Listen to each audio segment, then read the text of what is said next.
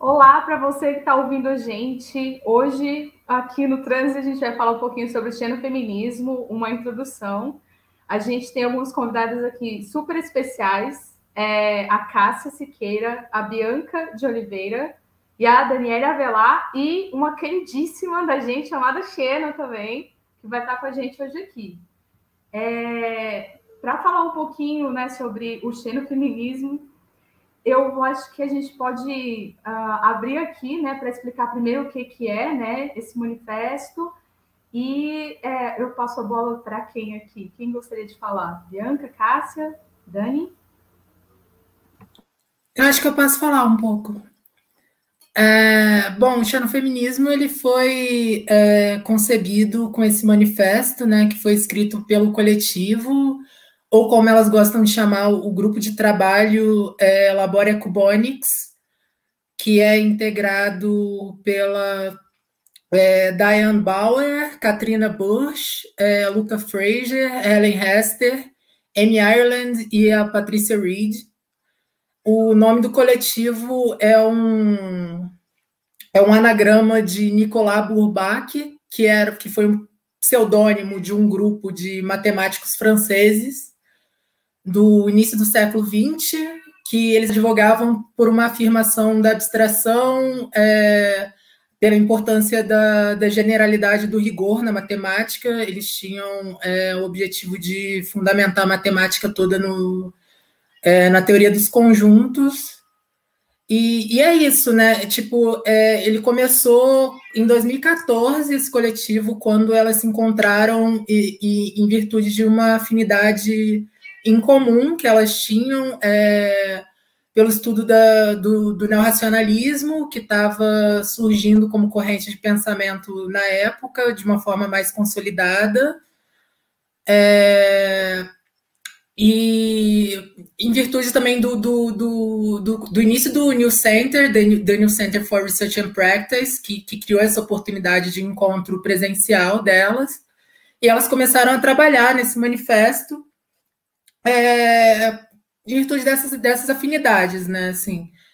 Então, é, bom, eu, eu, eu ia começar já é, falando desses três pilares, mas acho que é melhor esperar um pouquinho, assim.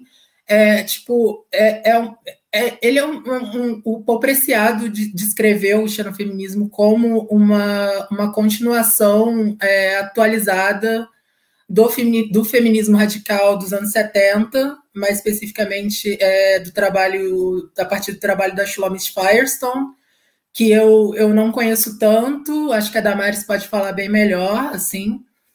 É, mas também é, tendo em vista é, a, a, atualização que o Preciado disse, e ele descreve como uma, como uma continuação do feminismo radical de uma forma elogiosa, ao contrário é, do que pode parecer é, de início, assim, tendo em vista a, o envolvimento dele com, com, a teoria queer e tal.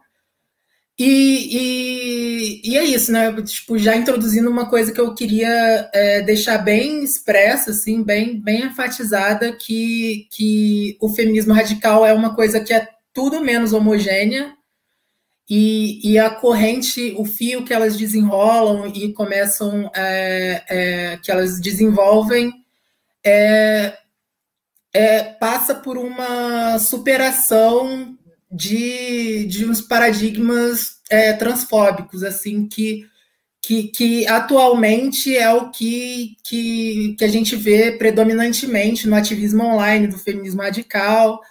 E eu acho que é bem importante separar o que, é o radfem e o que, é o feminismo radical transexclusionário, né?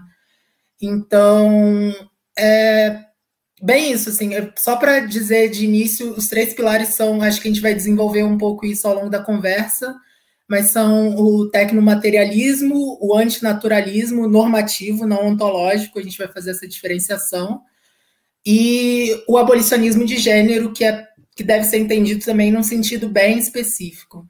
Mas aí eu passo a bola para quem quiser falar alguma coisa.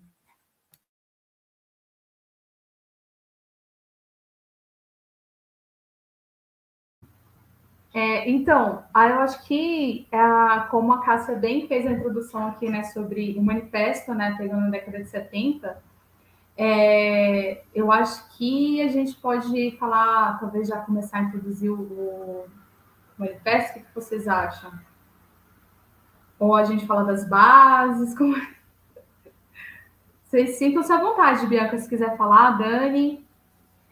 Ai, eu, eu nunca sei por onde começar, assim, é muita coisa, é...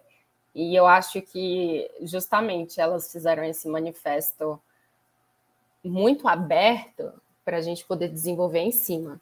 Né? A, a Helen Hester tem o um livro maravilhoso dela, né, que é o Xenofeminismo. Assim, maravilhoso, né? Há controvérsias, tem gente que gosta mais, gente que gosta menos, mas se eu não me engano, né, Cássia, até no, no livro dela que ela coloca essas bases, né, essas é, que você citou, né, que no manifesto é mais assim, é, tá mais disperso, não é, né, não é colocado é, especificamente. E, um, mas enfim, é, ela fala da bricolagem, né, que é algo extremamente importante para o xenofeminismo que é, é, ele é feito a partir de partes de feminismos diferentes, de movimentos diferentes, né? Tem um pouco do aceleracionismo aí também, que eu acho importante a gente colocar. É, mas uh, a ideia é que ele está sendo construído a partir de partes e que novas partes sejam sempre incorporadas, né?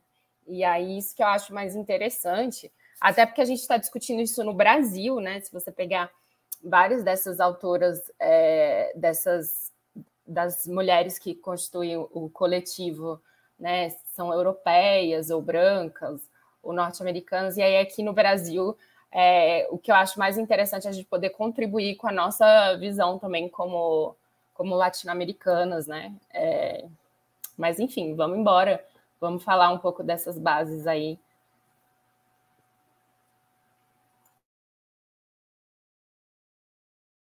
Eu falo ou alguém quer falar antes? Tá, é, então, começando pelo, pelo tecnomaterialismo, é, então, o, o, o xenofeminismo, bom, começar a falar desse, desse prefixo, né, xeno, porque ele, ele é usado, a palavra mais comum que, que a gente vê, assim, sendo usada com esse prefixo é xenofobia, e eu já ouvi falar de de gente que, que se defronta com esse nome e já, já tem um certo medo por, por, por achar que, que é um tipo de feminismo xenofóbico ou algo do tipo, e não é assim. É, xenofilia é um conceito muito importante, assim. A Patrícia Reed tem um texto maravilhoso que chama é, Xenofilia e Desnaturalização Computacional, que a gente até comentou antes nas conversas que a gente estava tendo que é um, um, um, se refere a um certo tipo de acolhimento, de hospitalidade com o que é estrangeiro, com o que é estranho, com o que é o outro, com essa alteridade radical, assim. Então, a, a Ellen Hester fala bastante de xeno, de xeno-hospitalidade no livro dela, e a Patrícia Reed desenvolve esse conceito de xenofilia de uma maneira mais abstrata, com viés celarziano da filosofia da linguagem e tal. E, e é isso, tipo, é, em relação a esse, a viés celarziano, uma coisa que é muito importante para as xenofeministas é uma crítica ao dado. Então, é, mesmo que a base seja um feminismo radical que identifica um substrato biológico à realidade, à realidade do sexo, do gênero, esse extrato biológico não deve ser visto como algo dado, como algo fixo, como algo permanente. Então, é, ainda que a categoria de sexo biológico seja fundamental, é importante a gente ter em vista que é, essa categoria se manifesta de diversas maneiras a genitália não é, tipo, a única delas. É, e, e, bom, a gente vai falar mais disso quando chegar na parte do abolicionismo de gênero. Mas é, elas têm uma oposição é, radical com, com, com teorias ecofeministas. A Ellen Hester critica bastante isso no capítulo sobre futuridades, eu não sei como traduz isso direito, mas é futurities que elas usam. É, porque ela identifica e critica bastante o que acaba perigando é, ser uma, um certo tipo de, de romantização ou fetichização do natural, principalmente com relação à, à reprodução biológica, né? Então, tipo, é, é quase como se fosse é, a, a falta de domínio e de agência sobre o processo da gravidez fosse uma coisa é, glorificada e, e, e, não, e não posta é, sob questão, assim, como se é, fosse bonito porque é natural e, e, e, entra naquelas coisas bem problemáticas que a gente vê é, atualmente em abordagens do tipo do sagrado feminino e tudo mais que acaba sendo é, bastante excludente com um grupo de pessoas.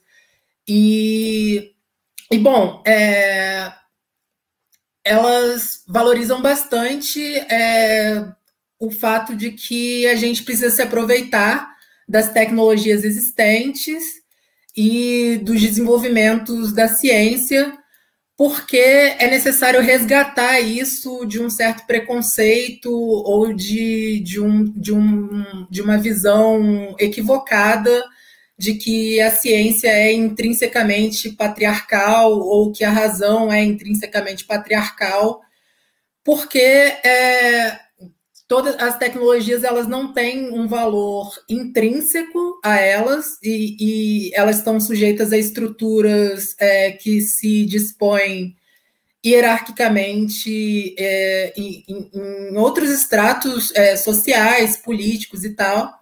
Então, não existe tecnologia inerentemente má ou prejudicial.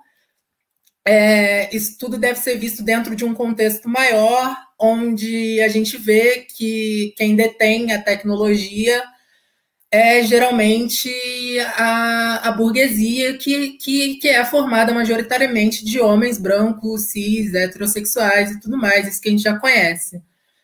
É, e o materialismo vem de, de uma base é, fortemente marxista, né, que, que, que é herdada também da Firestone, de ver é, como a diferença sexual originou um, um, uma diferença de classe mesmo, e, e como isso está intrinsecamente ligado ao trabalho da reprodução biológica e como é, a forma com que a reprodução biológica se dá dentro do contexto do capitalismo é subordinada ao, às estruturas de reprodução sociais da própria lógica do capital.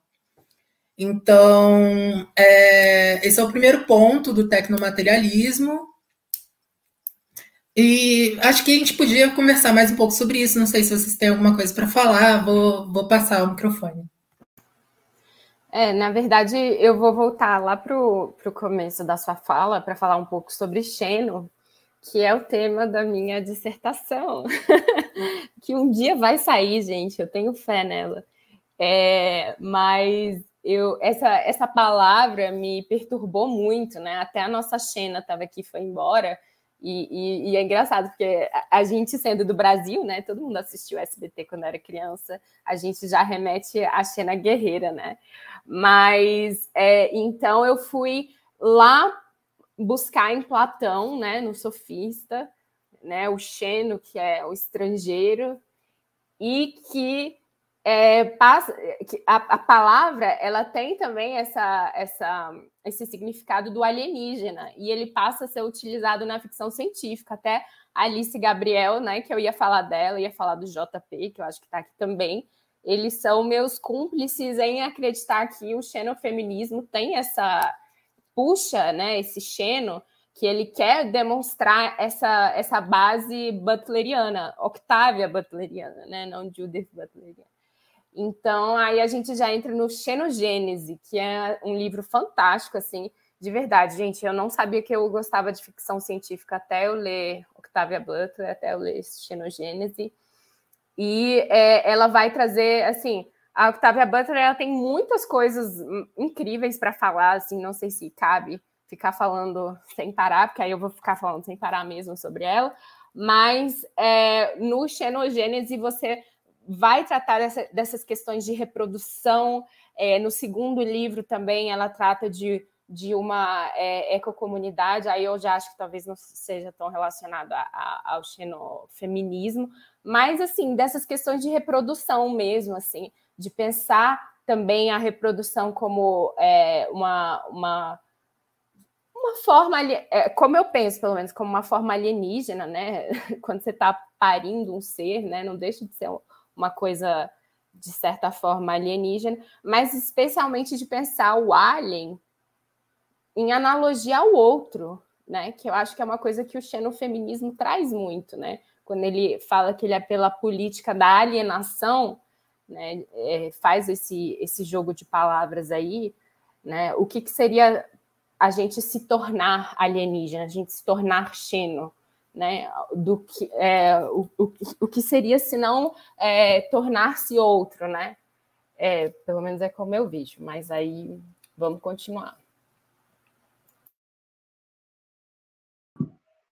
Então, eu queria trazer uma, uma passagem rápida do Preciado, que eu estava lendo hoje, inclusive, pensando no encontro, porque ele escreve um pequeno texto é, falando sobre a questão do casamento homossexual ser aceito na França, só que isso ao mesmo tempo em que a reprodução é, med, chama reprodução medicamente medicadamente assistida, enfim, aquela RMA, né, que é aquele processo que eu acho que tem a ver com fertilização por casais homossexuais, havia sido então negada. E ele escreve um texto em torno disso e ele chama de minorias é, reprodutivas, aquele grupo de corpos que então seriam considerados politicamente estéreis, no sentido de que ele coloca, como a gente sabe, a heterossexualidade como um regime político e não algo natural. E tampouco a reprodução sexual, então, seria natural. E aí ele chega a citar aquela bióloga, que é a Lynn Margulis, que fala sobre a reprodução sexual ser diferente, lógico, da prática sexual. Portanto, ela não é nem hétero, nem homo, e ela tampouco é natural, e a reprodução sexual seria apenas, né, é, ela seria simplesmente uma recombinação cromossômica. Então, ele fala que não é nem necessário pensar um homem e uma mulher propriamente para a reprodução sexual. Então, eu estou falando isso porque a Cássia trouxe essa questão é, da crítica xenofeminista a um ecofeminismo, e dentro desse ecofeminismo, que eu também não, não considero que seja uma coisa homogênea, que nem é, foi colocado aqui sobre o feminismo radical, né?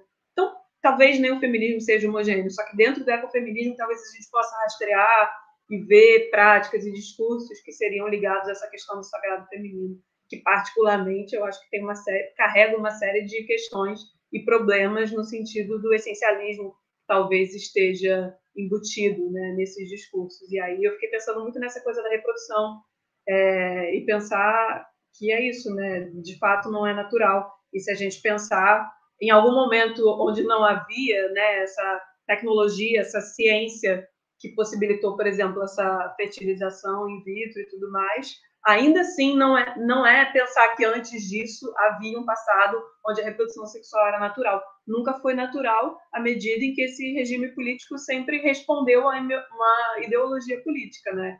É, essa é a verdadeira ideologia de gênero, né?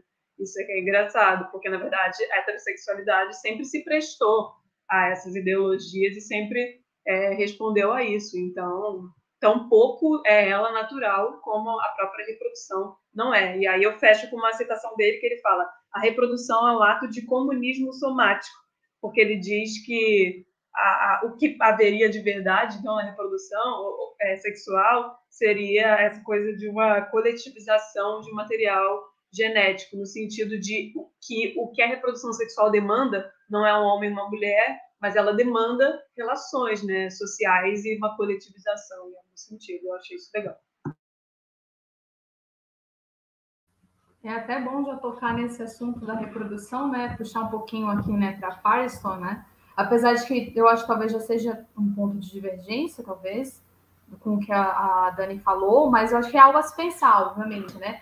Porque a Firestone, quando ela faz o, o livro dela na obra Dialética do Sexo, e ela está avaliando também ali as questões do movimento feminista, mas a pergunta que ela traça é de onde vem, né? Qual a origem da opressão das mulheres, né? E aí, nisso, quando ela vai na natureza, e o, a obra dela é, é uma homenagem a, a Simone de Beauvoir, é muito interessante isso, não sei, depois talvez dê para linkar, mas quando ela vai mesmo na natureza, ela, ela vai buscando, na verdade, a origem, né, essa origem dessa opressão, ela, para ela, ela encontra naquilo que ela chama de família biológica. Ela entende, pelo menos assim, na minha ótica, ela não está dizendo que eu acho que aqui nesse ponto converge com o que a Dani está falando, né? Não é que a natureza só tem essa possibilidade de reprodução, a natureza tem diversas possibilidades reprodutivas, né? Mas a humanidade escolheu uma, que é o que ela vai falar né, da, dessa família biológica, que não é a família nuclear como a gente concebe, que a família nuclear, na verdade, é a radicalização dessa família biológica, que é a, o macho, a fêmea e a prole. Então, independente de todas as organizações sociais, sejam elas benéficas às mulheres, matriarcado, patriarcado, ruins também, né, como patriarcado, mas não importa a organização social em todos os momentos a mulher ela vai estar numa posição onde ela é oprimida por conta do gênero e que ela vai estar reproduzindo a espécie, ou seja, é uma opressão em detrimento da sobrevivência da espécie humana. Então, para ela essa é a origem da opressão.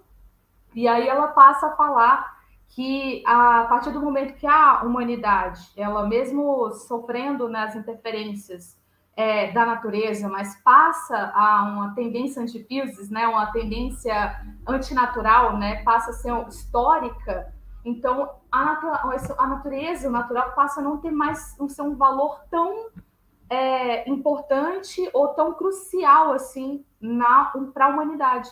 Logo, existem questões, e aí a gente entra na casa aqui da questão da, da reprodução, né?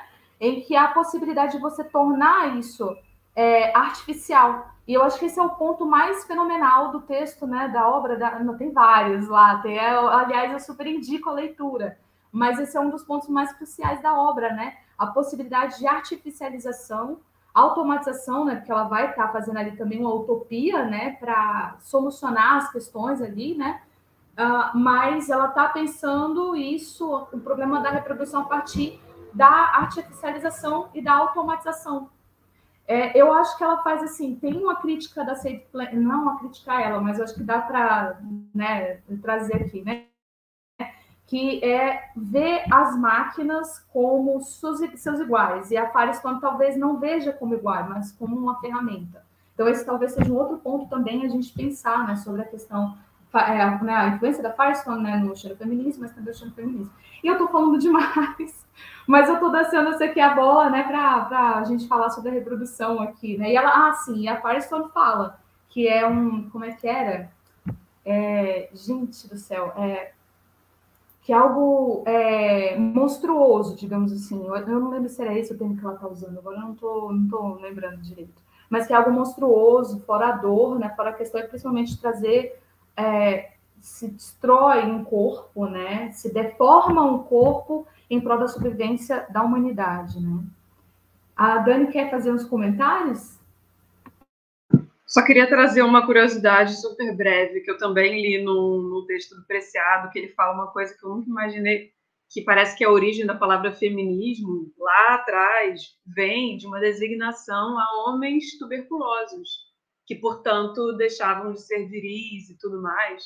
E com isso, é, e aí parece que as sufragistas se apropriam desse termo depois, mas com isso eu vou fazer um rápido deslocamento, só jogar uma coisa assim, assim, ok, é pensar onde se inicia a opressão contra as mulheres. Agora, eu também, pessoalmente, questiono muito essa questão de seriam só as mulheres as vítimas exclusivas da opressão de gênero, e aí quando eu penso, né, quando a gente remonta essa origem do termo feminismo, eu acho que isso é simbólico, eu acho muito simbólico porque, na minha opinião, o feminismo tem que interseccionalizar, e aí sim, interseccionalizar com as trans, com os trans, com as bichas, com as pessoas soropositivas, com é, os refugiados, enfim. E aí, se você pensar que a origem do termo feminismo né, para designar esses homens que não eram viris, eu acho assim bem simbólico mesmo.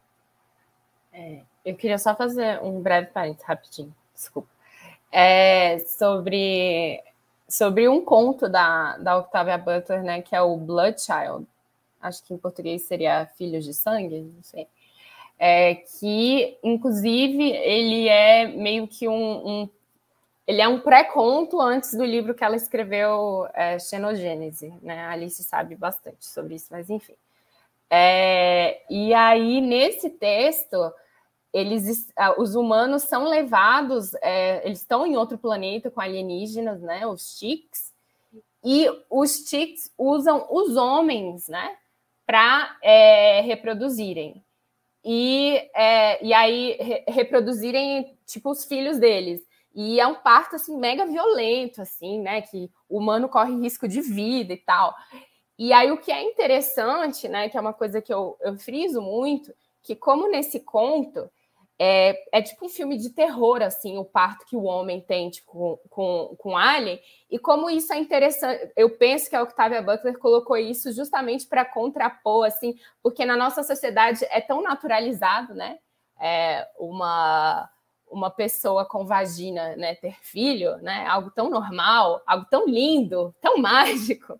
E aí, quando você pega no conto o, o homem, né, o menino, ou ser com pinto, né? Tipo, tendo que parir ali, é, uma, é um filme de terror. E justamente para a gente pensar se não seria mesmo, né? Uma coisa alienígena, você, você ter um filho, seja quem, quem você for. E aí depois, mais lá para frente, vou deixar vocês falarem, eu queria falar sobre essa pergunta do Splendor Solis, sobre a questão da Gestel, que é uma coisa que me, que me pegou bastante, assim, também. Mas acho que eu não vou falar agora não, porque eu vou mudar muito, muito de assunto. Gente, deixa só eu dizer que a, a Xena não pôde participar mais porque a gente acabou não tendo tempo de testar ela antes do início e não estava funcionando. acho que estava muito baixo o som e acho que vocês não estavam conseguindo ouvi-la. Enfim, a, as mulheres silenciadas mais uma vez.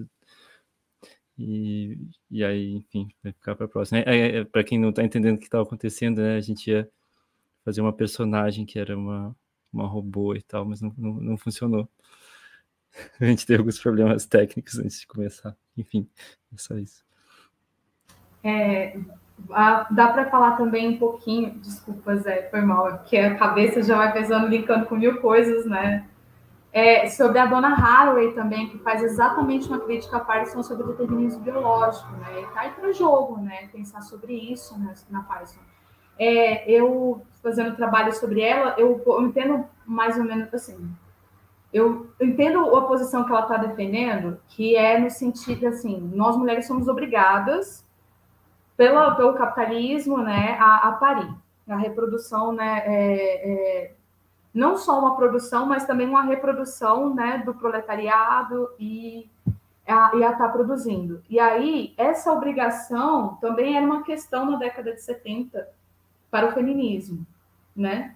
Então, é, fica, eu acho que realmente a crítica que a Haraway faz ao determinismo biológico presente na obra da, da Firestone é uma crítica muito válida a ser pensada, né? E é, mas ainda é interessante a forma com que a, Firestone pensa a artificialização, porque abre muitas margens, né, para essa um chamado às máquinas, né, para estar colaborando ou estar participando, né, e novas tecnologias, que é o principal aspecto né, de novas tecnologias para estar tá modificando corpos, para estar tá, é, realizando desejos. Mas, de fato, eu estou falando mais isso por conta de um comentário da Alice no chat. É... Cadê? Deixa eu ver se eu encontro aqui. Que o parto é visto por Firestone como uma atividade bárbara que só poderia ser atribuída para uma cidadã de segunda classe então, é, um, acho que é algo a se pensar, viu, Alice? É um ponto bem interessante mesmo. Porque, eu, como eu falei, eu entendo a crítica que ela está fazendo, né, de ser uma obrigatoriedade, né, e quantas de nós também não passamos por isso, né, de ficar uh, ouvindo de familiares ou de amigos, a sociedade em si, né, essa obrigação de, ah, você já está com tal idade, você já tem que ter filho, senão depois você não presta. É isso, né? Você não, você tem uma função a, ser, a exercer. Mas dá para atravessar também isso. Eu tô, acho que eu já estou adiantando as coisas com, com a pedeite, né? Também dá para atravessar, mas eu acho que isso a gente pode deixar para depois, né? Mas é muito interessante o comentário da Alice sobre a questão do parto.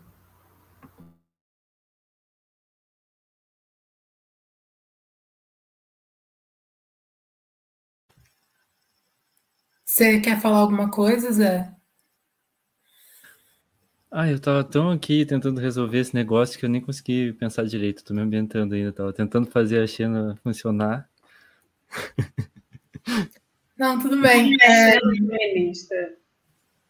é a cena. Hum? Não, eu tinha, eu tinha pensado nisso, agora que a gente tocou nesse ponto do, do natural, né? Tipo, acho que dá para fazer uma ponte com com o antinaturalismo, que é um antinaturalismo normativo. O conceito de natureza é muito confuso um pouco à primeira vista, na maneira como ele aparece no manifesto, porque é, ao mesmo tempo que elas, se que elas se definem como antinaturalistas, esse não é um antinaturalismo ontológico, porque no lado da ontologia é, elas se definem como naturalistas porque a natureza é vista como a arena ilimitada da ciência. Então, em um certo sentido, é como se tudo fosse natureza, mas ao mesmo tempo essa natureza não é fixa ela é sujeita à elaboração por meio de tecnologias. E a gente pode ver até mesmo a linguagem e, e as ferramentas linguísticas como tecnologias, assim.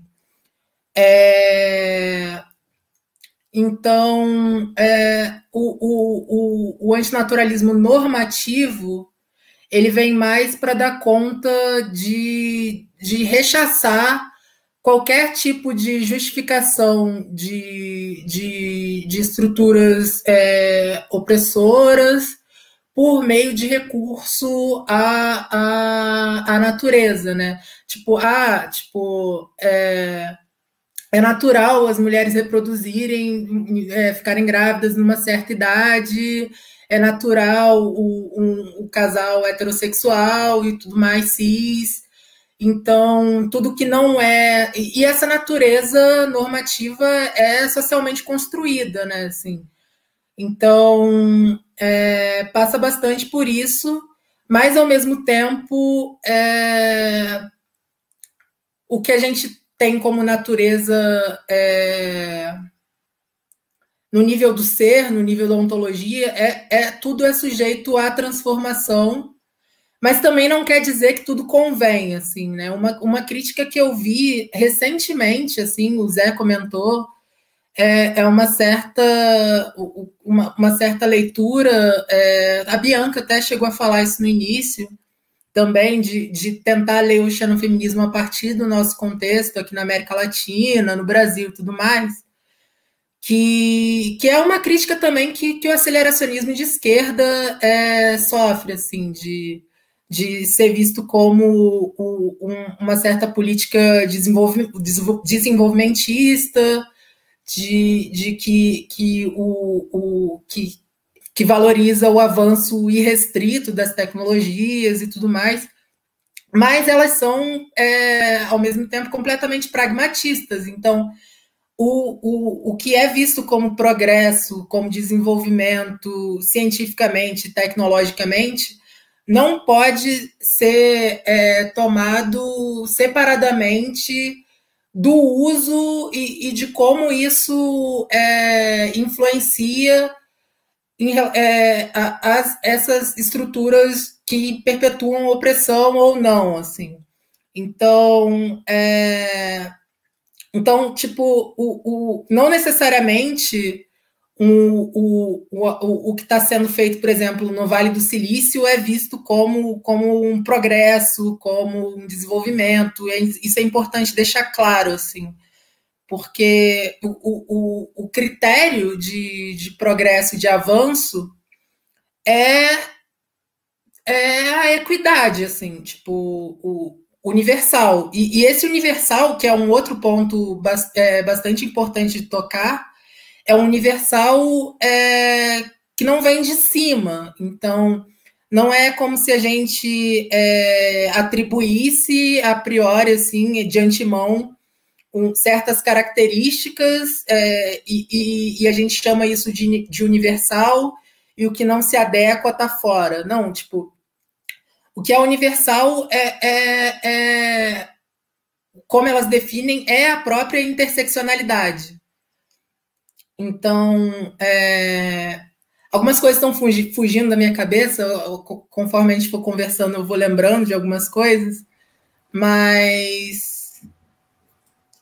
Mas é isso, eu, eu vou, daqui a é, pouco eu volto para falar. Não, outra... eu, eu acho que eu posso te ajudar. Não sei se Zé, você quer falar alguma coisa antes. É. Eu tenho uma questão que entra aí, mas se tu quiser emendar aí, fica à vontade. É, é só porque complementa muito o que a Cássia está falando, às vezes até vai te lembrar as, as coisas que estavam fugindo. É, que uma é, das críticas que mais me pegou assim era uma mulher preta que escreveu um texto criticando, tipo, poxa, vocês falam que vocês são pela alienação radical, mas aí como é que você vai falar isso para toda uma luta, né, das pessoas pretas? Ela era americana. Aqui nos Estados Unidos você vai chegar e falar: "Não, agora esquece isso, agora nós somos todos alienados", né? Então que talvez essa essa esse é, essa forçar a barra assim de, de alienação geral, né, que você estava falando nesse contexto do universal, possa ser uma coisa problemática. E aí que a gente entra entraria no texto da Patricia Reed, né, sobre o que, que é alienação para as xenofeministas, que isso é uma, uma questão muito importante. É, de pensar assim, poxa, vocês estão falando que todo mundo tem que se alienar, então, mas quem é todo mundo? De que forma que a gente vai fazer isso? E de que forma que a gente vai fazer isso para que a gente não entre em é, padrões antigos, como, por exemplo, racismo, né? É, LGBTfobia, etc. É, e aí a Patricia Reed, eu acho muito interessante o texto dela, mas assim, eu acho importante também a gente ter essa ideia de que o xenofeminismo não é completo, ele não quer ser completo, e que ele tem falhas, e que às vezes até né, a nossa contribuição como pessoas latino-americanas, é, pretas, etc., a, a gente pode ajudar a melhorar em certos aspectos. Mas só para falar, né, que a, a Patricia Reed vai dizer que é, quando elas estão falando de alienação, é, elas estão querendo pensar é, uma questão que né, vários outros filósofos também pensam, que é entrar, é, olhar bem o que, que a gente inclui e o que, que a gente exclui. Né? Os excluídos talvez seriam os alienados. E aí talvez a alienação seria colocar luz nesses alienados. E aí talvez assim, ah, vamos todos nos alienar, é, vamos todos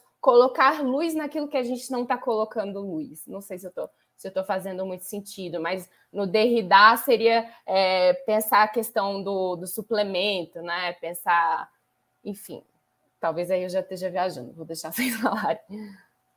Não, você tocou num ótimo ponto. Esse ponto da alienação é uma coisa que eu, que eu também estava é, pensando muito, porque é, tem dois tipos de alienação, né? Tipo, se a gente for pegar é, leituras do Marx, assim, depois, porque tem o, o, trabalho estranhado, né? Que ele fala do, do, do trabalho estranhado como o trabalho alienado, e existe uma alienação que é constitutiva do humano. E é essa alienação positiva constitutiva que é valorizada pelo xenofeminismo. Nesse sentido, a gente não tem como não ser alienado, porque é, a alienação diz respeito justamente à passagem da ciência para a sapiência. Então, a partir do momento que a gente é, é capaz de pisar para fora, de passar para além, de meramente instanciar padrões que já estão circuitados na gente, por exemplo, é, a, nossa vida enquanto animais, e, e, a gente começa a ter um domínio do uso de conceitos e que a gente é, tem a capacidade de, de tomar parte nessa dimensão linguística, não é, a gente não tem como fugir dessa condição alienada. Então, é, o, o, o, o, xenofeminismo não se trata de vamos todos nos alienar. é de, de, se, de já, já, se, já nos reconhecer nessa condição alienada e tomar e, e, e, e reivindicar um domínio sobre as mediações que constituem essa alienação. E a alienação não é nada mais, nada menos do que a capacidade de se projetar para fora de nós mesmos, de nos projetar para fora de nós mesmos e de tomar a nós mesmos como objeto de consideração, como objeto de conhecimento. E é isso que proporciona uma transformação é, minimamente é, intencional daquilo que a gente concebe como sendo humano. Então, nesse sentido, é, o que é preconizado é o, o que elas falam de collective management of alienation, uma, uma, uma administração coletiva dessas mediações que possibilitam com que a gente possa é, se projetar para fora, olhar para essa imagem atual do humano e assim reconhecer é, o, as instâncias mediadoras e, e, e, quais os processos de transformação que precisam ser operados nessas instâncias mediadoras para que a gente possa minimamente construir uma imagem desejável do humano, assim. Eu achei o que a Bianca trouxe maravilhoso, acho muito importante é, pensar, sei lá, na que, nas questões que o Brasil traz, né, e pensando que o Brasil tem esse grande sintoma, na verdade, a grande neurose brasileira é o racismo, né? Então, como a gente não vai pensar a partir dessa questão aqui e aí eu fico pensando que se essa alienação, né, sugerida pelo xenofeminismo, ela implica é, essa xenofilia, e se xenofilia é a paixão, então, pelo, pelo, por, essa dimensão outra, pelo estranho, engajamento com essa dimensão, eu tenho uma certa dificuldade, não é nem crítica, mas é dificuldade de entender como se dá essa aproximação, sem que isso se dê de novo, novamente, numa, num gesto de extrativismo outrológico, que está aí permeando as universidades, que está permeando, sei lá, os modos de conhecer, de produzir saber, e, enfim, a nossa vida. Porque parece que a gente sempre cai nesse erro, né? Então, é, eu sempre fico pensando como fazer, porque lidar com a diferença não basta citá-la. E quais são esses métodos, né? Porque é isso, é muito é. muito complicado.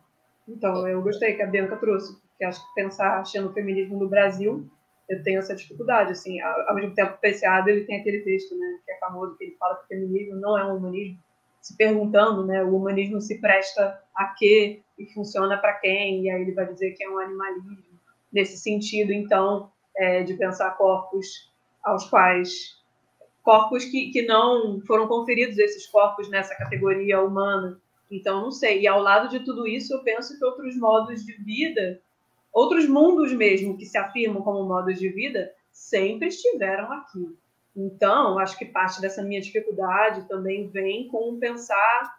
Então, o que, que se pretende com essa xenofilia? É, uma é um reposicionamento conceitual? É uma aproximação de algo que já está? É uma tentativa de superação, emancipação dessas forças que parecem que suprimem a nossa capacidade de perceber esses outros modos de vida que estão se afirmando, mas talvez estão se afirmando sempre numa dimensão molecular. Tem uma coisa inaudita.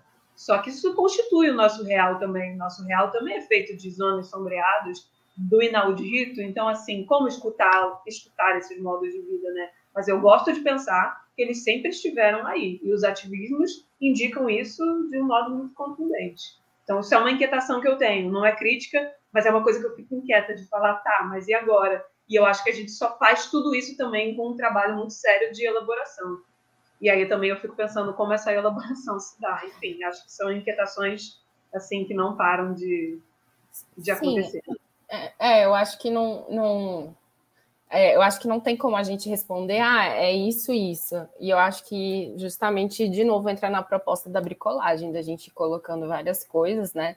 E uma das coisas que eu tenho tentado fazer é trazer autoras pretas, é, de preferência brasileiras, para esse debate, né? Então, o, eu tenho tentado pensar o Xeno, né? A Xeno, enquanto mulheres pretas, né? Então, trazer, por exemplo, é, discursos da Carolina de Jesus, da, da Conceição Evaristo, para dentro desse debate, para pensar como que a mulher preta é minha visão, tá, gente? Mas acho que talvez vocês concordem, né? Que talvez a mulher preta seja a grande xeno, é, talvez no mundo, mas com certeza no Brasil, né? Então, é, de pensar como que elas agregam, né? Porque você parar para pensar, as pessoas pretas no nosso país nem têm acesso à tecnologia, né? Eu ia falar do, do livro do, do, da Helen Hester, que ela coloca, é, né, que uma das coisas que a Daniela falou, gente, vocês falam muitas coisas interessantes, não consigo pegar tudo, meu cérebro não tem essa capacidade, mas uma das coisas que você falou que tem no livro da Helen Hester é aquela é, ela dá exemplos no final do livro de como você comunitarizar a tecnologia, né? E aí você tem o exemplo do, de uns jardins na Alemanha. Gente, depois vocês falam direito os nomes, que eu não sei o nome de nada. Que eles cultivam os hormônios lá é, em comunidade. E aí você não precisa de prescrição médica, você vai lá e utiliza. É, também a, a ginecologia é, para as mulheres de rua, para as, para as prostitutas, né, que eles pegam equipamentos que foram jogados fora, que estavam velhos, e é, reutilizam para que as mulheres possam fazer a, a, própria, o próprio Papa Nicolau, por exemplo. Então, esses seriam exemplos de, de como né, trazer isso para uma comunidade, e eu acho que, de certa forma, fugir um pouco desse. É, desse, desse jogo de poder aí, digamos assim. Mas aí a gente entra no Brasil. E aí, como que a gente vai fazer isso? Como é que a gente vai falar da mulher preta, que é uma coisa assim. Eu não li todos os textos sobre xenofeminismo, mas que quase não se fala. Não sei, me corrijam, mas assim, até hoje não li nada falando sobre isso, né? É.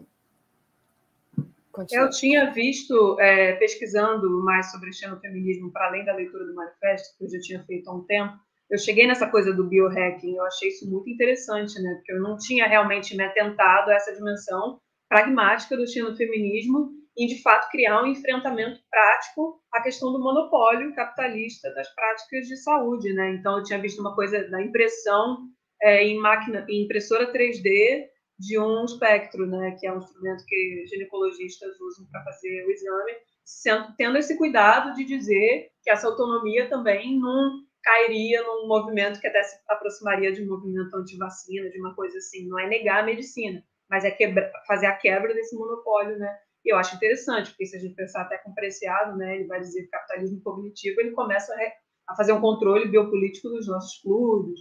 Aí quando ele começa a colocar essa coisa das é, das minorias é, politicamente estéreis. Né? Então, de fato, é, nesse sentido, o Xeno tem uma dimensão prática do como fazer que é interessante. Ainda assim, não resolve essa minha questão com se incorre no extrativismo outrológico ou não. Você vê que elas não citam a questão de pessoas pretas nominalmente, ao menos que eu não tenha lido.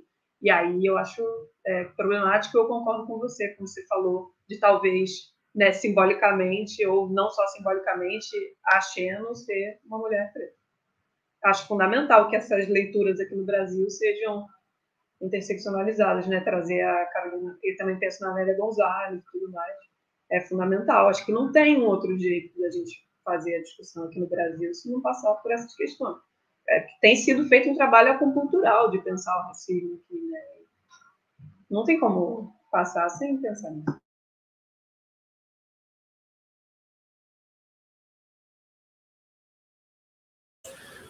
É, de uma, não sei se ficou deslocado agora, assim, a questão que eu, que eu, que eu tava pensando, mas é, tocando, é, sei lá, nessa conexão, assim, né, no, problema da crítica ao a dimensão prometeica, né, de, de, de, ter um, um eco do, do moderno, certo? Que acho que não é nem, assim, não é nada de de escondido, é algo de assumido mesmo, né? É um projeto que eu acho que se assume como uma continuação do projeto moderno, iluminista, sei lá, e tem alguns traços disso, assim, que, que eu me pergunto se outras dimensões que são interessantes da discussão feminista não poderiam, talvez, é, sobreviver destacadas disso, assim, que acho que é principalmente uma concepção da emancipação como autonomia, certo? Parece que tem uma coisa de que Bom, tem um slogan, né? Não me lembro se já foi citado aqui, que é a história de, né, se a natureza não é justa, mudar a natureza, certo? E, e essa dimensão da natureza não ser justa parece estar ligada a uma ideia de que, sei lá, o seu corpo está constrito por determinadas determinados processos que não necessariamente são convenientes para para um máximo de agência, certo? Para um máximo de eficácia para determinados tipos de coisas entendidos como agência, como eficácia, como autonomia, parece que fica como algo que está aquém, certo? E que, e que seria emancipação seria você produzir um corpo que não constrange você a esses é, processos, né, ritmos ou tribulações assim de tipos ligados a uma determinada natureza, uma determinada origem, né, uma determinada gênese e tal. Então, parece que, que se mantém uma ideia de, de emancipação ligada também a uma, uma, certa temporalidade, que é uma temporalidade do futuro, né? A coisa do futuro aparece muito, acho que se, se mantém da modernidade essa concepção da história universal como um caminho da humanidade enquanto generalidade em direção a uma emancipação progressiva, certo? E que seria assim facilitada pela tecnologia, né? E, e a tecnologia possibilitando transformar as dimensões da natureza que podem é, constranger a autonomia, né? E, e acho que muitas vezes o conflito que aparece em relação a essas discussões né? Embora elas sejam muito misturadas em relação a isso, elas usam um monte de coisa da Highway, né? Fala, a Hester fala um tempão sobre o making kin, né? Então não é tão simples, eu acho, mas parece ter uma dimensão de é, de destacamento, né? Dessa alienação, como esse destacamento da sapiência em relação a, a, a esses é, encadeamentos, essas é, esses compromissos do, do, de, um, de um extrato natural, né?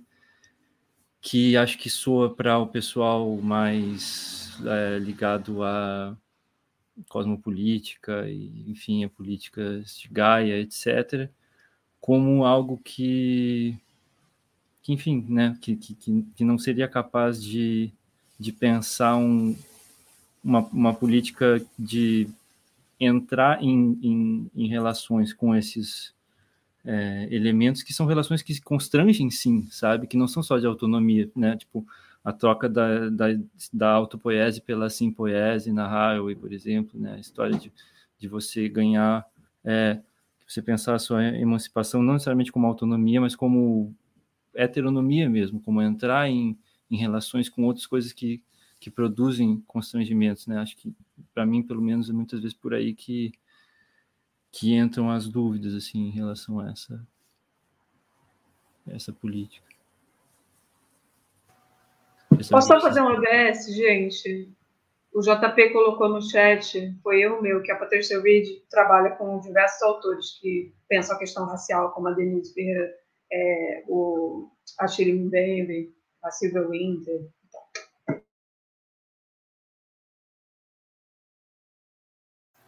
Ah, interessante. Então, acho que a gente tem que pegar esses textos. Desculpa. Não, só falar para a gente pegar esses textos.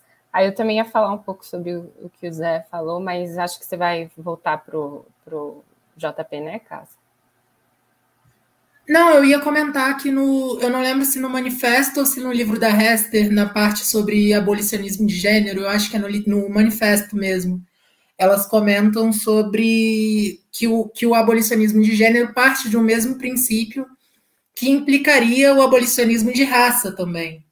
Então, é como se é, nenhuma diferença de característica física no que se considera de forma ampla e aberta como humano pudesse ser tomada como base para discriminação ou opressão. Então, é, da mesma forma como elas. É, eu já tirei vários trolls aqui já.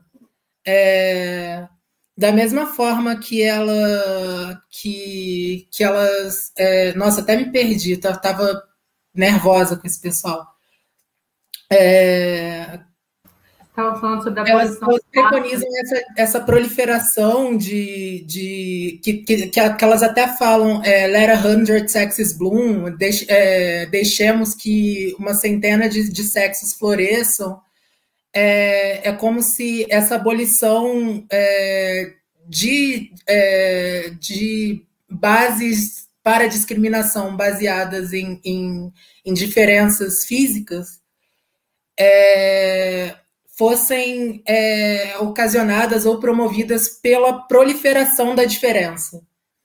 Então, é mais ou menos por aí, assim, que eu vejo. Mas aí, assim, né, JP, o JP me introduziu a, a, Patricia Reed, gosto muito dela, e eu quero ler esses textos que ela conversa com o Bembe, etc. Mas, assim, em relação ao que as, as Cubonics falam no manifesto e também no livro da Hester, eu acho que é muito raso. E aí eu entro concordando com a crítica daquela é, daquele artigo dessa moça que eu não conheço que, que escreveu. Que você chegar e falar, tipo, beleza, agora vamos apagar as diferenças, vamos ser todos iguais. Não é bem assim, né? Quando você tem uma, uma, uma, é, uma questão de séculos de escravidão. E aí, assim, eu, eu não sou a pessoa que joga geralmente essa carta do lugar de fala, mas acaba sendo importante um lugar de fala. E aí o que eu estou sugerindo não é que a gente jogue o xenofeminismo no lixo, é que eu acho que a gente precisa talvez pensar o xenofeminismo mais aqui, com pessoas como nós, né, como você, Cássia, é, e trazer a nossa perspectiva. Porque você, assim, né? Aquele negócio, chega uma, uma mulher europeia, uma mulher é, norte-americana branca e fala, tipo assim, ah, beleza, a gente quer acabar com o racismo, todo mundo tem que ser igual, não vai ter diferença de pele, de cor de pele. Não é assim que funciona, né? O racismo é uma coisa que está que tá ali no, na raiz da cultura, né? Talvez se ela estiver andando de noite e vira uma pessoa preta vindo, ela vai atravessar a rua. Então, assim, né? Não é, ah, agora vamos mudar e isso muda. É, é como eu vejo, mas gostaria de ler esses textos aí é, para pensar. O JP está falando alguma coisa aqui.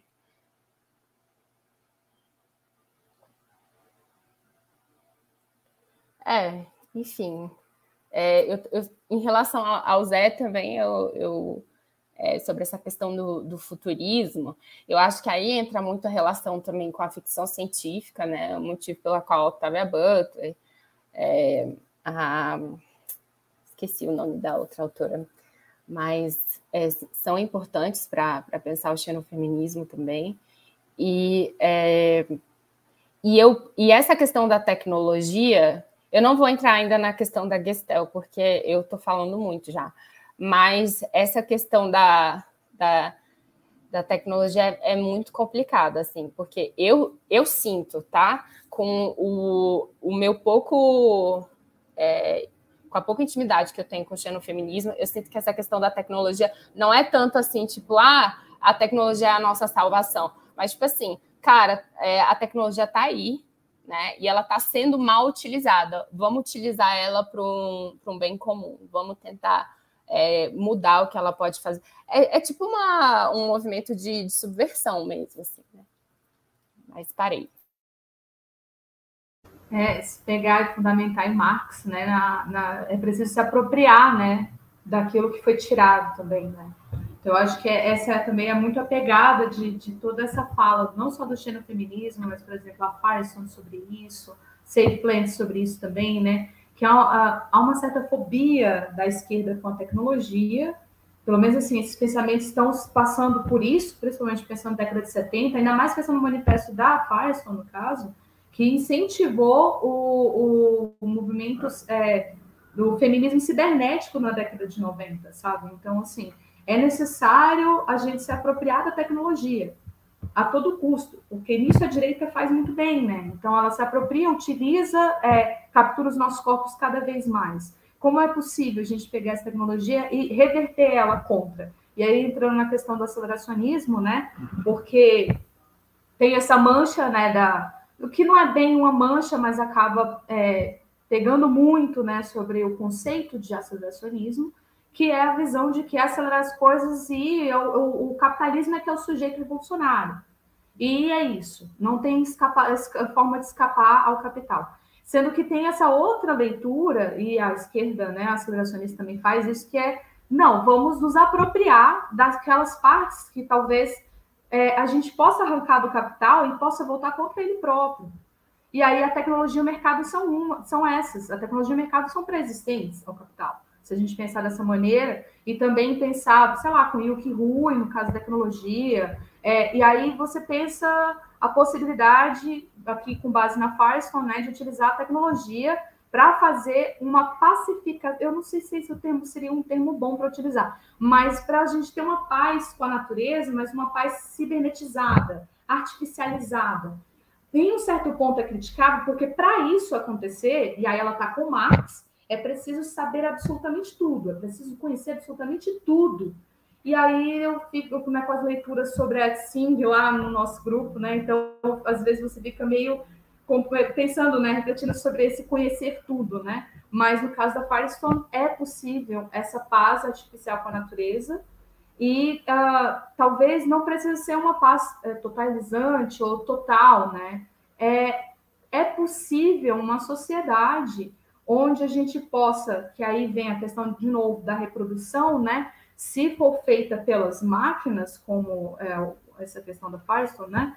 É possível a gente resolver, não resolver, mas re, refletir sobre questões como a demografia dentro da Terra humana, porque é, a gente está cada vez mais tomando os espaços e isso é problemático, fica também um, um é, conecta com a questão climática, né? Então, como seria redução das cidades, é, controle demográfico? É, assim, eu acho que o xenofeminismo abre espaço para muita coisa para se pensar nesses aspectos, sabe? Então, a crise, a crise climática ultrapassa, ultrapassa assim, é, intersecciona a questão, né? Uh, toda a questão também, né, que, gente, é, que as, as, feministas pautam também, né, dessa captura dos corpos, né? Em prol de um sistema econômico que é uma organização social, que a gente não pode esquecer, né? Esse ponto do capital é um sistema que captura o corpo a todo momento e que não quer abrir mão disso. Então, eu acho que esse é um ponto que talvez se conecte com o que o Zé está falando, né? Sobre como pensar, no caso do feminismo, a, sobre a questão cosmopolítica. Talvez esse seja um ponto que a Firestone e o xenofeminismo apresentam, né? Não é, como a Bianca falou, né, tecnotopismo, mas apropriar-se dessa plataforma, voltar ela contra o capital e utilizar ela em prol de, digamos, uma, uma reflexão tópica, por que não, né? Então, pensar isso, né? E, claro, sempre lembrando que isso não vai resolver todas as questões. Isso é uma das outras coisas também que me chamou muita atenção na Firestone, né? Não vai resolver tudo. A gente sempre vai estar tá tendo que refletir e refletir novamente sobre as questões que estão fazendo, né? Que estão acontecendo, que vão, vão surgir, né? Eu já falei demais.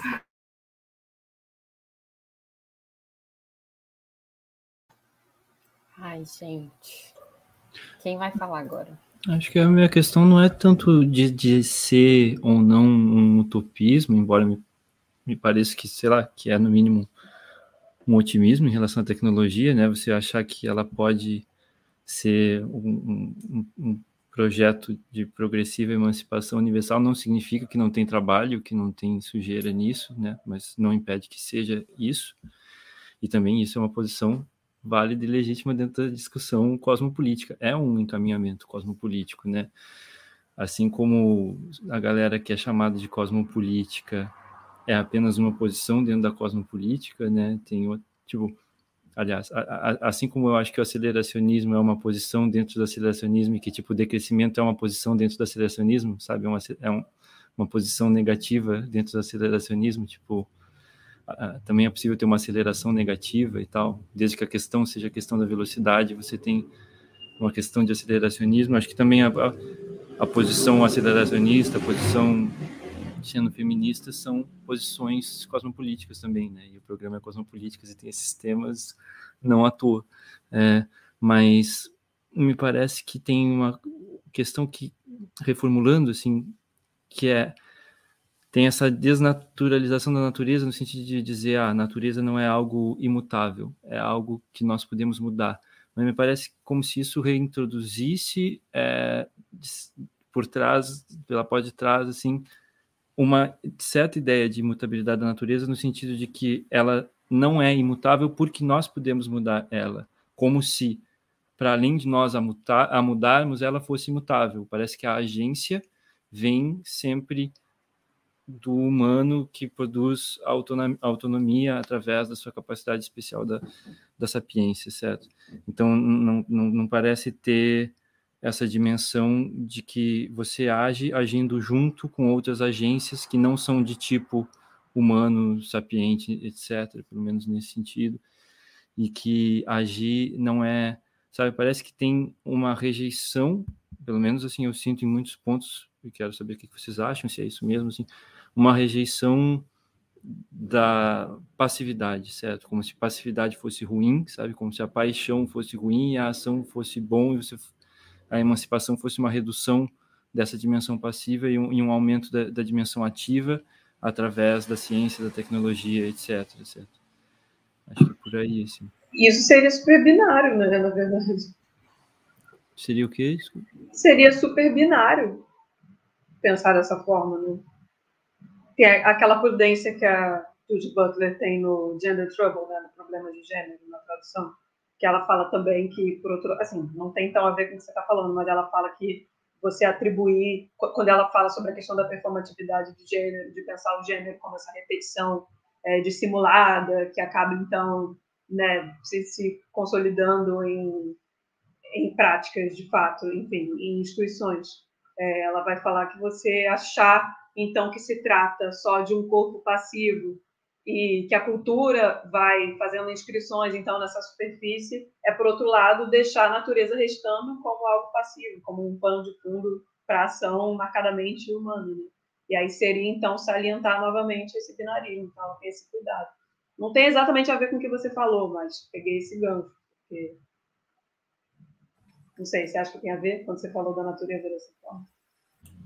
Não, eu acho que tem a ver. Eu, eu só estou assim colocando a questão se vocês acham que isso é mesmo uma dimensão assim essencial ou se é possível pensar, é, seja ler ou seja pensar o feminismo de outra de outra forma. Enfim, queria saber o que vocês acham assim. É, eu acho que, que a xeno-hospitalidade ela não se resume à hospitalidade com seres sapientes estranhos, né? Assim, então, é, o Xeno inclui também o que não é capaz de se alienar. E, e o agir junto é um agir com, com tomando é, com, uma, com uma certa boa vontade, tomando como pressuposto é, uma capacidade em potencial de, de agenciamento e de coletivização com seres que, a princípio, não são reconhecidamente iguais a, a nós. assim. Então, então, eu acho que, que acaba sendo um problema que, que um, com um pouco mais de investigação a gente vê que, que, que não existe muito, assim, tipo, se a gente tomar radicalmente o, esse conceito de xeno-hospitalidade, né, assim. Então, é, o, o, o, a forma de. É, elas vê, elas, é, a Hester chega a falar que elas são filhas rebeldes da Haraway. Eu nunca li a Haraway. Eu, eu queria, eu tinha curiosidade de saber é, mais, mais, um pouco mais sobre qual é a natureza dessa rebeldia. Mas eu acho que, que nesse ponto elas se tocam bastante, assim, tipo, Deixa eu silenciar mais um troll aqui. É... E aí, eu, eu acho que, que, que, a, que a chama hospitalidade inclui agentes racionais em potencial e não só os que são atualmente reconhecidos como tal, assim, nesse sentido, resumidamente, assim.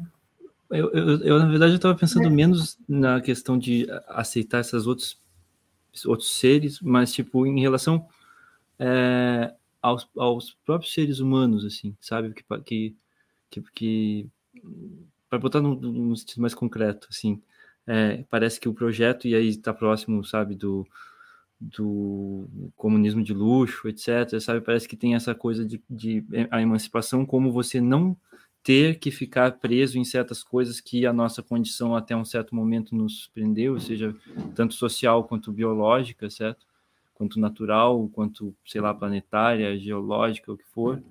É, se emancipar dessas condições. E aí se coloca uma questão de niilismo, assim, né? Uma questão de tipo, é, será que eu quero, assim, se eu, se eu não tiver que pensar em, em se eu não tiver que pensar em trabalho reprodutivo, eu vou poder fazer só coisas que eu decidi, coisas ativas, sabe? Parece que é uma concepção de emancipação que eu fico me perguntando se, se a mim, pelo menos, me, me interessa, assim, sabe? Se, se, o que eu quero como emancipação é não ter que, que, que me ocupar desse tipo de coisa de, de reprodução das condições e ter as condições colocadas por automação para que eu possa, sei lá, e, sabe, voar para outros planetas, é, conquistar o universo, tipo, sei lá o que fazer, explodir, explodir estrelas, sabe? Tipo, eu acho que uma parte do, do, do que é interessante de, de viver está em coisas que são assim, mas isso talvez seja também, enfim, né, com que base isso, talvez seja uma coisa,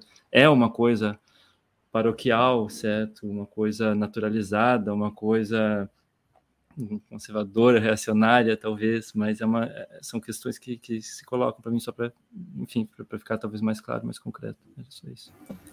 É, deixa eu só fazer um comentário rapidinho que a Alice me fez lembrar aqui no chat, né, no caso eu falando né, da, da apropriação né, que a aceleração de esquerda faz, e eu esqueci do principal no caso aqui do xenofeminismo e também da Parson, que é justamente tomar os meios de reprodução né, pela via tecnológica. Então, eu acho que também isso talvez, ah, talvez possa ajudar um pouquinho também na questão do Zé, que a gente pode pensar é, o xenofeminismo e essa, no caso que você está pegando mais especificamente da automação, e pensar essa automação assim, pelo menos a farsa mais, mais ou menos responde isso. Uma vez que você é, já faz todos os caminhos ali, né, para fazer aquela utopia se tornar concreta, como ela fala, aí aquela grande pergunta, e, e, e depois? Essa sociedade, ela vai se encarregar desse depois.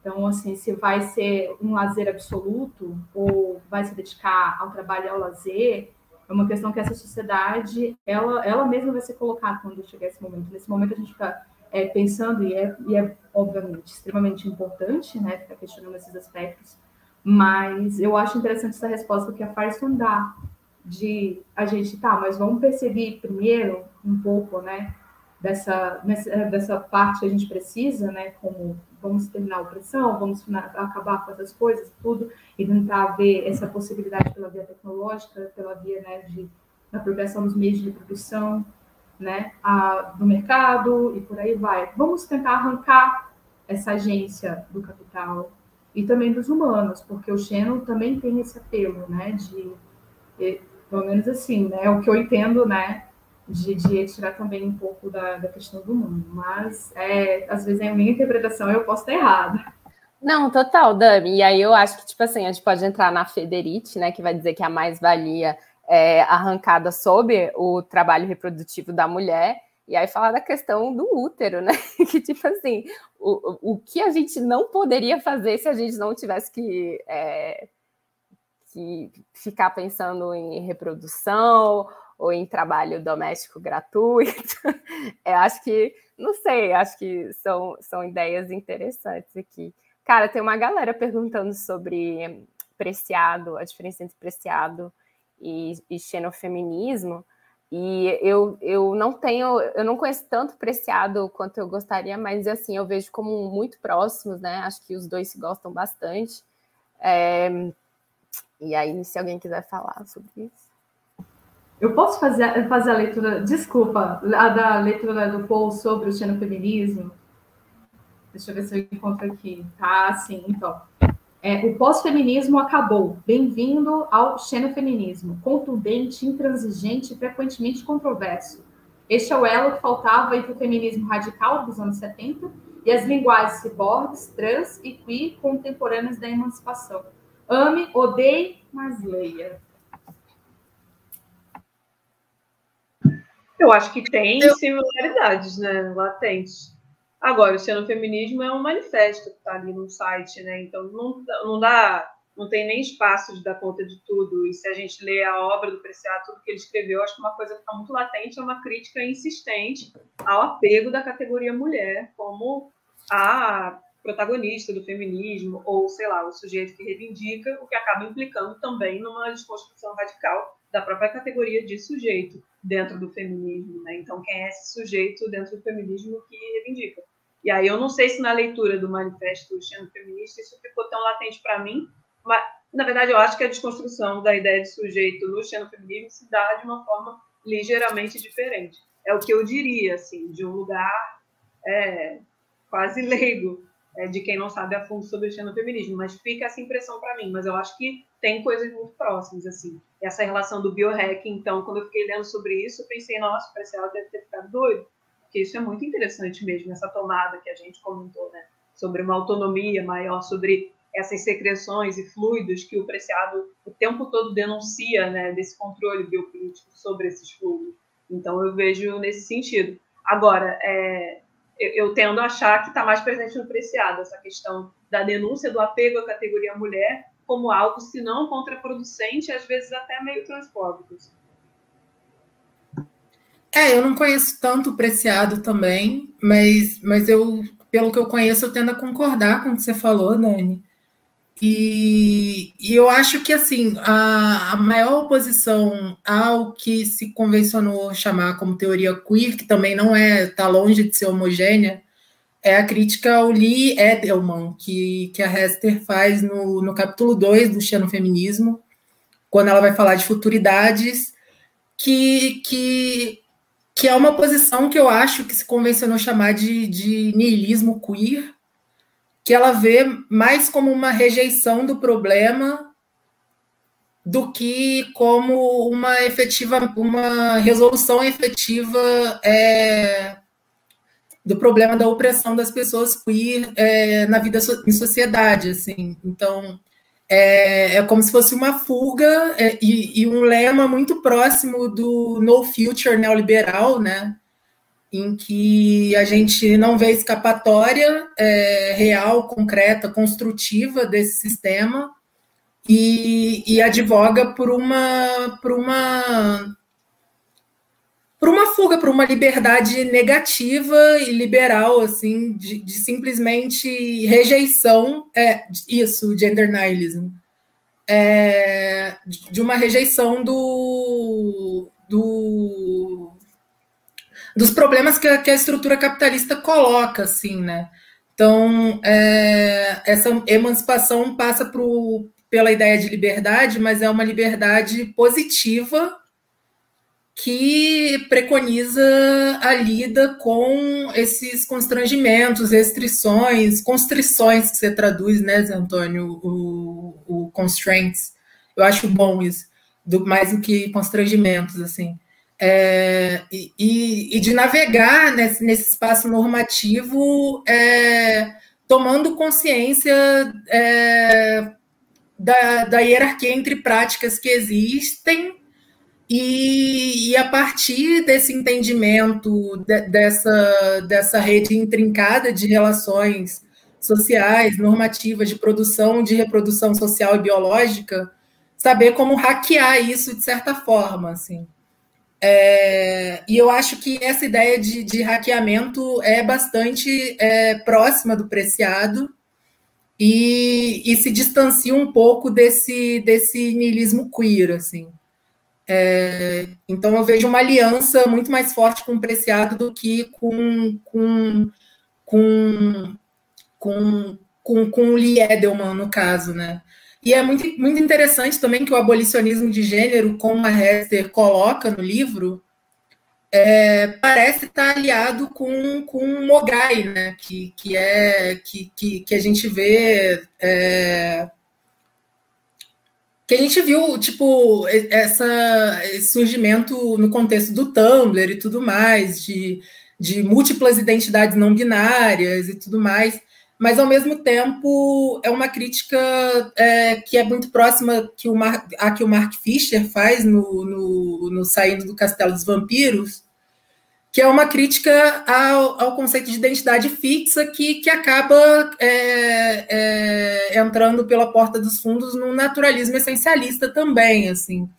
É, é, importante que a gente veja essas identidades não binárias não como, como um, um, um, um cardápio, né, assim, tipo, que ela, que ela coloca... Ah, é, no contexto da, das mídias sociais e tudo mais, tipo, essas pride flags que fazem e tudo mais, mas é, ver mais o, o, o, o, o que se convencionou chamar de identidade como um processo fluido de identificação, assim, e, e porque é, é, é menos como se a gente tentasse mudar a forma como como, como a identidade se constitui, e, e mais como se a gente olhasse atentamente como é, como esses processos se dão, assim, tipo, para que a gente não caia na armadilha de, de, de naturalizar ou tomar como fixo um, uma coisa que está que, tá em constante mudança o tempo todo, assim. Então, eu, eu, vejo mais ou menos assim, tipo, é, é, uma aboli é um abolicionismo de gênero, mas não como se é, a gente conseguisse é, alcançar uma sociedade sem gênero, mas como se a diferença, isso, como se a diferença de gênero e sexuada fosse tão múltipla e tão irrastreável que o próprio, a própria ideia de tomar o gênero como um critério que fundamenta é, opressão e violência perdesse completamente o sentido e a capacidade de ser, assim. É, mais ou menos isso.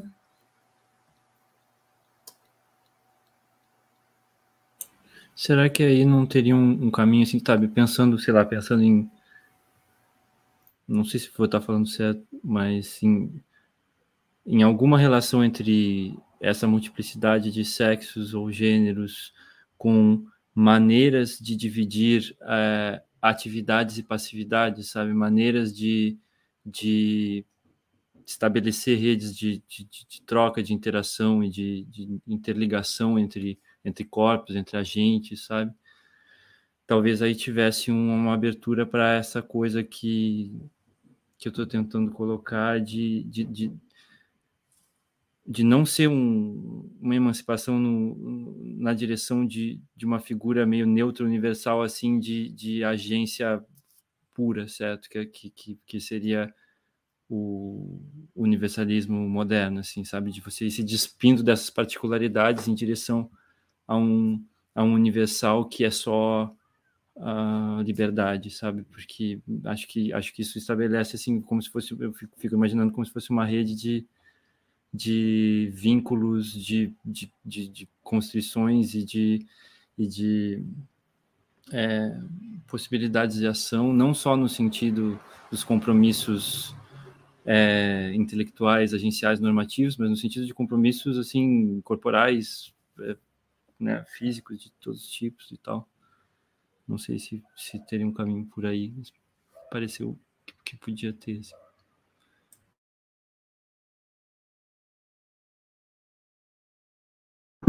Gente, teve um comentário, é, Eduardo, eu acho, que perguntou se dava para traçar algum diálogo entre o xenofeminismo e o feminismo do Glitch, que é um livro lançado recentemente, que é bem legal, dessa Legacy Russell, que ela fala bastante sobre trabalhos em arte, trabalhos que são mais da ordem da performance e tal, e ela traz a noção de grit para pensar a noção de desvio. Eu acho que pode ter relação, sim, Eduardo, falando brevemente, assim, depois a gente pode conversar mais. Eu esse livro recentemente, mas, bem, ela traz a ideia de glitch o tempo todo, e eu acho que pensar essa questão do desvio, né, bom, corpos desviantes estão meio que negando essa matriz, é, então, corpos que são desertores desse é, sistema sexo-gênero binário, né, de certa forma, ela situa eles como então, produtores desse glitch traz marcadamente essa questão da racialidade, que a gente estava comentando mais cedo. Então, não sei, a ver, mas eu acho que tem a ver. Sim.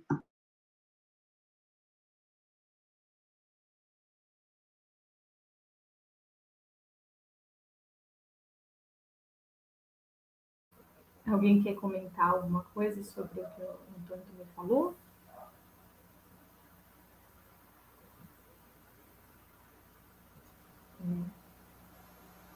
Bianca? Não, é, é, eu estava pensando em falar, voltar lá para a Gestel, se ninguém quer falar sobre outras coisas. Eu não sei se vocês Eu estava curioso de que, que é essa coisa da tá horas rindo assim, não aparece. E toda hora eu falo, tipo assim, ah, daqui a pouco eu vou falar, não falo, né? Mas é...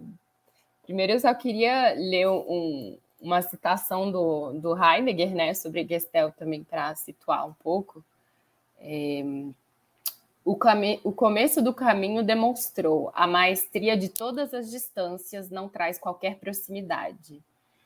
É, e aí, então, ele vai falar que o trabalho, é, não, que a técnica na sociedade humana, ela, ela, tra, ela realiza esse trabalho, né, de, de tentar fazer essa maestria da, das distâncias e que isso é, ocorre num processo chamado posicionalidade, que seria uma tradução para Gestel. É, e aí esse processo ele tem essa característica de, de chamar ao ser que se apresente, né? E aí isso é uma coisa que o Heidegger vai falar muito sobre isso. E aí teoricamente a tecnologia, é, a, a, sua essência estaria na Gestel. E aí lá em cima um, um uma o Splendor Solis perguntou sobre a relação do, do xenofeminismo com a Gestel e se Heidegger, né, como que seria o posicionamento. Aí eu confesso assim que na época que eu estava descobrindo xenofeminismo, eu estava estudando um pouco sobre Gestel também, é, e eu perguntei para o Ilan sobre isso. Eu falei, tipo, cara, e aí? Como é que, como é que rola aí? É, porque assim, se a tecnologia tá nessa, nessa gestel, nessa posicionalidade que seria né, o, que, é, o que fica chamando os seres a, a, se posicionarem o tempo todo, essa inteligibilidade né, é, constante, essa busca por conhecimento constante que acaba em não conhecer nada. É, então, como é que a gente poderia utilizar a tecnologia no xenofeminismo para evidente para fazer algum movimento de, de subversão, né? Como que, que isso se daria? E aí eu acho que a resposta do Ilan foi que é, talvez a, a Gestel de Heidegger não tenha tanto a ver com essa corrente que, a, que o xenofeminismo está buscando, até porque para Heidegger, os humanos, me corrijam se eu estiver errada, mas os humanos seriam meros, é, eu quero dizer fantoches, mas não sei, é, da Gestel, né? E... Oi? Recursos? É, re exatamente, recursos da Gestel.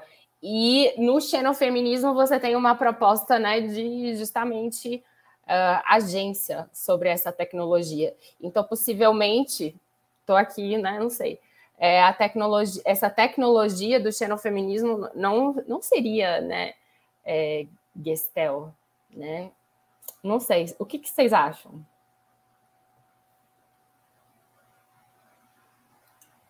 Eu tenho a impressão que é uma leitura invertida, assim, não tanto no sentido de, de tipo a tecnologia é algo completamente diferente disso, o que acho que outras correntes trazem, mas, mas no sentido de tipo virar o sinal e, e, e ver, tipo, porque a questão me, me, parece que tem a ver com uma alienação também, com uma, com uma coisa de tipo, sabe, a tecnologia é, é esse processo que é, sabe, o humano não é agente desse processo, é algo que é mais que, que é um motor para além do humano, eu acho. Não sei se estou falando bem isso, mas e me parece que nesses é, sabe nas correntes em geral assim aceleracionistas de esquerda e tal tem uma ideia de que sabe não é um, uma agência humana num sentido tradicional humanista assim como se viesse simplesmente de nós assim sabe começasse com nós é como se fosse uma coisa que nos arrasta assim só que só que essa coisa que convoca, né, esse convocamento da, da natureza e tal,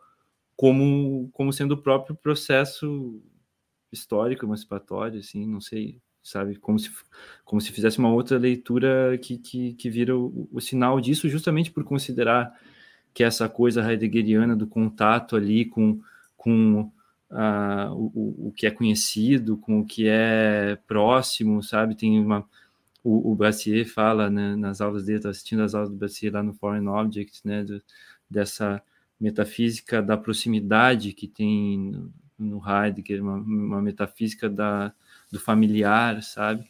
Uma vez que você tira isso, aí o, o niilismo, que para o Heidegger é um negócio ruim, se torna justamente essa alienação afirmativa, positiva, assim. Acho que aí é um grande embate cosmopolítico que, vai, que vem se reiterando desde a época do, do Heidegger, ainda se reflete, eu acho, nessas, nessas disputas de, de hoje, assim. Não sei se, se, se vocês concordam com essa leitura.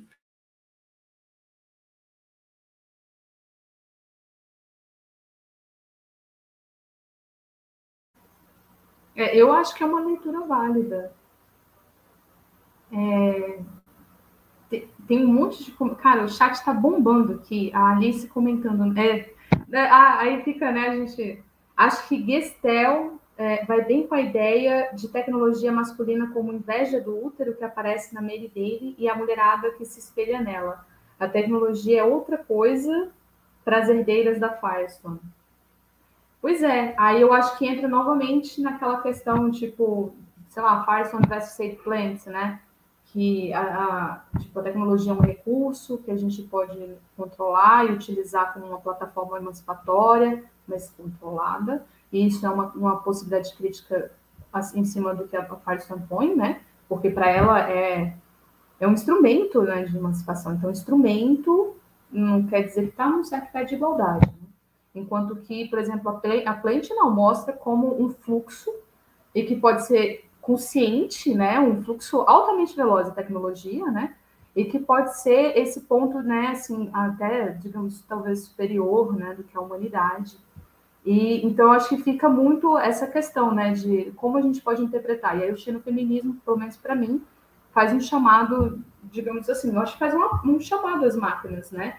Mas é, não sei, eu acho que é muito o que a Bianca falou também, como a gente pode fazer essas leituras, né? Como apropriar, é, pensar, refletir isso. Eu gosto de pensar no chamado, porque aí você faz um convite, você convida. Não quer dizer que a resposta vai ser positiva, né? Mas o convite está aí. E eu também não sei se convite é um termo bom também, né? Não sei sei lá, já está convivendo com a gente, como o Ilan fala, né? Já convive com a gente desde sempre, na verdade, né? Então, é, eu, eu acho, eu não sei, mas mesmo assim, eu acho que vocês falaram é uma coisa é válida se pensar. E aí agora tá lá o chat é, é, debatendo. Se alguém quiser fazer a leitura, quiser comentar, Eu acho que vale a pena ler um trecho aqui do, do, do livro da Hester, do, da sessão sobre tecnomaterialismo. Vou ler rapidinho um parágrafo. É, o projeto não rejeita tecnologia ou ciência ou racionalismo, ideias que são frequentemente entendidas como construtos patriarcais, mas as posiciona como parte é, do emaranhamento das nossas vidas cotidianas e como uma esfera potencial de intervenção ativista. O Labora Ecubonics toma um interesse crítico nas tecnologias que pode parecer mundano, é, como dispositivos de é, labor saving, é, domestic labor saving, é, de, de poupar trabalho doméstico, assim como inovações de alto perfil capazes de agir como vetores para novas utopias, como as, coisas como farmacêuticos, é, softwares é, open source, né, de código aberto, sistema de cibersegurança e automação pós-industrial. Assim como esses fenômenos podem ser é, virados é, em direção a aumentar o controle e a dominação dos corpos que trabalham, eles também podem representar lugares de possibilidade fértil para a esquerda feminista. O xenofeminismo é interessado em explorar e é, alavancar essas capacidades e ele procura estrategicamente empregar tecnologias existentes para reengendrar o mundo, reengineer, né? Ao mesmo tempo, no entanto, ele reconhece que as tecnologias não são inerentemente benéficas. De fato, elas também não são inerentemente neutras. mas são, é, na verdade, é, constricionadas e constituídas pelas relações sociais. Isso inclui é, é, o a história do design específico, é, as, as infra, infraestruturas técnicas, políticas e culturais existentes, dentro das quais elas emergem, e faz esse balanço em termos de quem pode acessá-las, um fator que é largamente dependente sobre o caráter das tecnologias específicas em questão. Então tem todo, é, toda, uma, toda essa sutileza assim nesse tratamento da tecnologia, né? Quem pode acessar essa tecnologia é, também está em questão e eu acho que vai um pouco por aí, assim, né? É, mas é, é, pelo menos assim, a impressão agora que me fica, né? Os termos utilizados ainda colocam na tecnologia como se fosse mesmo um instrumento, objeto, não como, digamos, algo que está ali como o teu igual, não sei, um. Hoje está difícil utilizar, você pensar e refletir ali um termo né, que combine com o que você está pensando, meu Deus. Mas é, eu acho que cai, cai no, no que, que, sei lá, a paixão pensa, né? Tecnologia como instrumento, plataforma. É, eu não sei. É, algo a se pensar. É, só fazendo um pequeno retorno aqui ao, ao, próprio manifesto e voltando sobre a questão lá de como fazer né, para as coisas acontecerem, eu só queria fazer uma citaçãozinha. Ah, deixa eu ver aqui onde é que está. Está aqui. É, elas fazem como uma pergunta, mas eu acho que é super válida para pensar como seria possível, né? Que esse manifesto está pensando, né?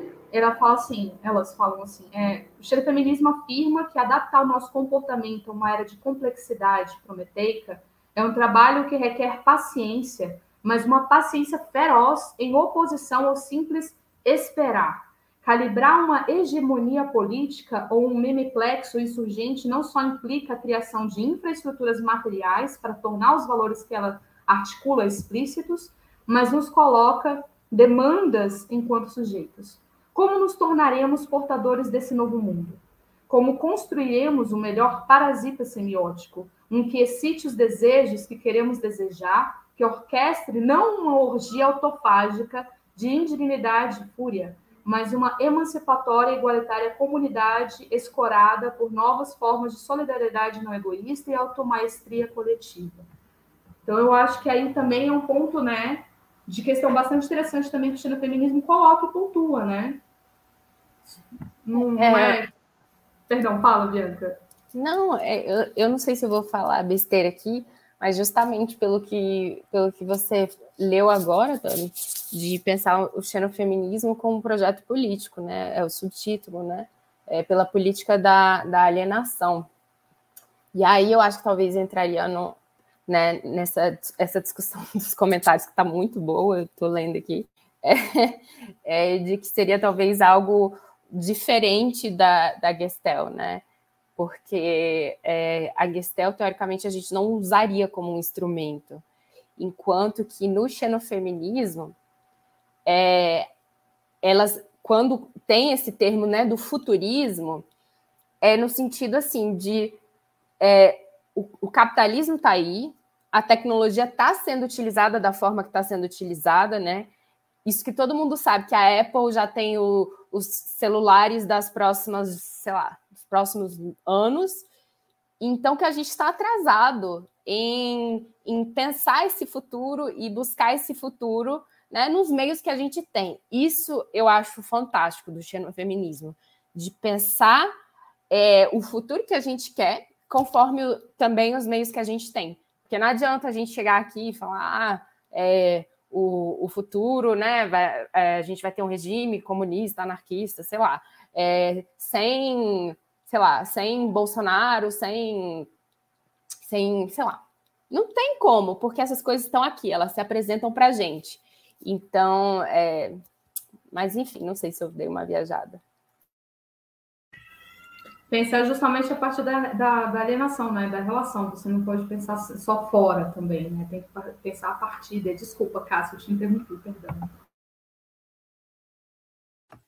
Nada, eu ia falar que eu estava lembrando da última live do, do Cosmopolíticas, do posicionamento do xenofeminismo dentro do quadrante do edenismo, né? Do que o, do que o Moisés chamou de edenismo. E, e eu acho que a partir dessa discussão que a gente está tendo agora, dá para questionar um pouco isso, né? Tipo, em que sentido é, existe um certo apelo a uma ideia de um paraíso, porque é, esse um, um, paraíso ainda mais sendo é, utiliz, utilizando como referencial desse paraíso o Éden, né? Porque o, o próprio Éden já pressupõe na, na própria inserção do humano ali uma diferença sexual que não é só sexual, já introduz uma diferença de gênero, de papel de gênero e, e, uma, e uma, uma dependência da mulher em relação ao homem, né?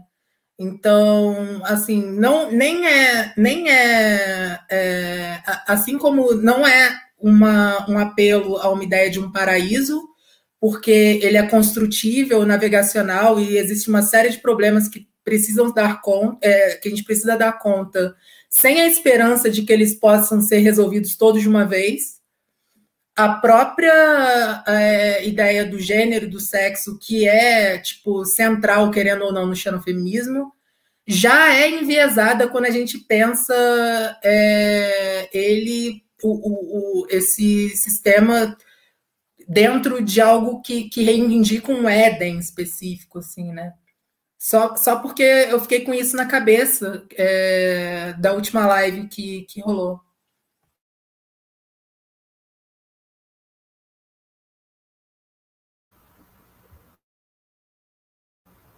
Zé quer comentar, Daniela? A gente volta em meia, retorna, cai na alienação, não tem jeito, né? A alienação tá aí também, né? Um, um outro ponto bem conflitante, né, para a gente pensar. É, eu acho que sem alienação não existe transformação, assim. Não existe, não existe pensar é, meios concretos para chegar onde a gente quer, assim é, é necessário que a gente construa pontos de vista externos a nós mesmos é, e que a gente detenha um certo controle desses processos de construção desse ponto de vista, sabe? Porque senão a gente acaba numa homofilia, não numa xenofilia, numa eterna reprodução do mesmo, né? Tanto socialmente, quanto biologicamente, quanto politicamente, economicamente, assim. E acho que é isso, assim, tipo. E é necessário também pensar é, as últimas consequências, o, o, o, viés marxista do xenofeminismo, porque é, nesse sentido, homem e mulher, tanto é, é a partir da diferença de sexo como na diferença de gênero, são categorias econômicas, assim, se a gente pensar é, a economia como o oikos, né, a casa, a dimensão da casa, com, com, com Aristóteles, assim, tipo, na administração do, do, da, da, da, casa mesmo, assim, da, da relação privada e tudo mais, que são categorias que, nesse sentido, precisam ser abolidas, assim, porque senão não existe um outro futuro, tipo, é, é só a perpetuação do mesmo.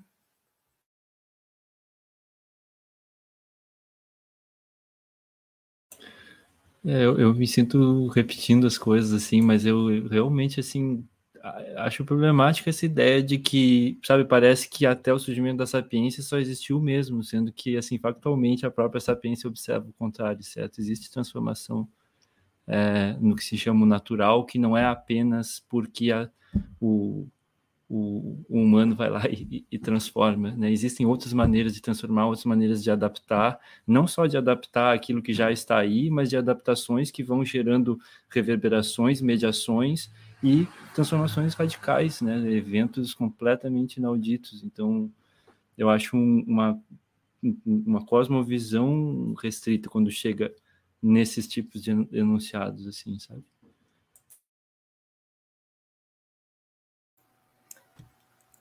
É, eu acho que não é como se o domínio dessa ciência fosse fixo e não sujeito à transformação, mas a gente não tem como não lidar com a condição sapiente. Então, é, não tem como voltar atrás, assim, num certo sentido. Não que isso seja uma, uma regressão, mas, assim, não tem como a gente é, não lidar com a nossa condição alienada. Então, é um princípio de, de pensar, ah, não, é aqui que a gente está.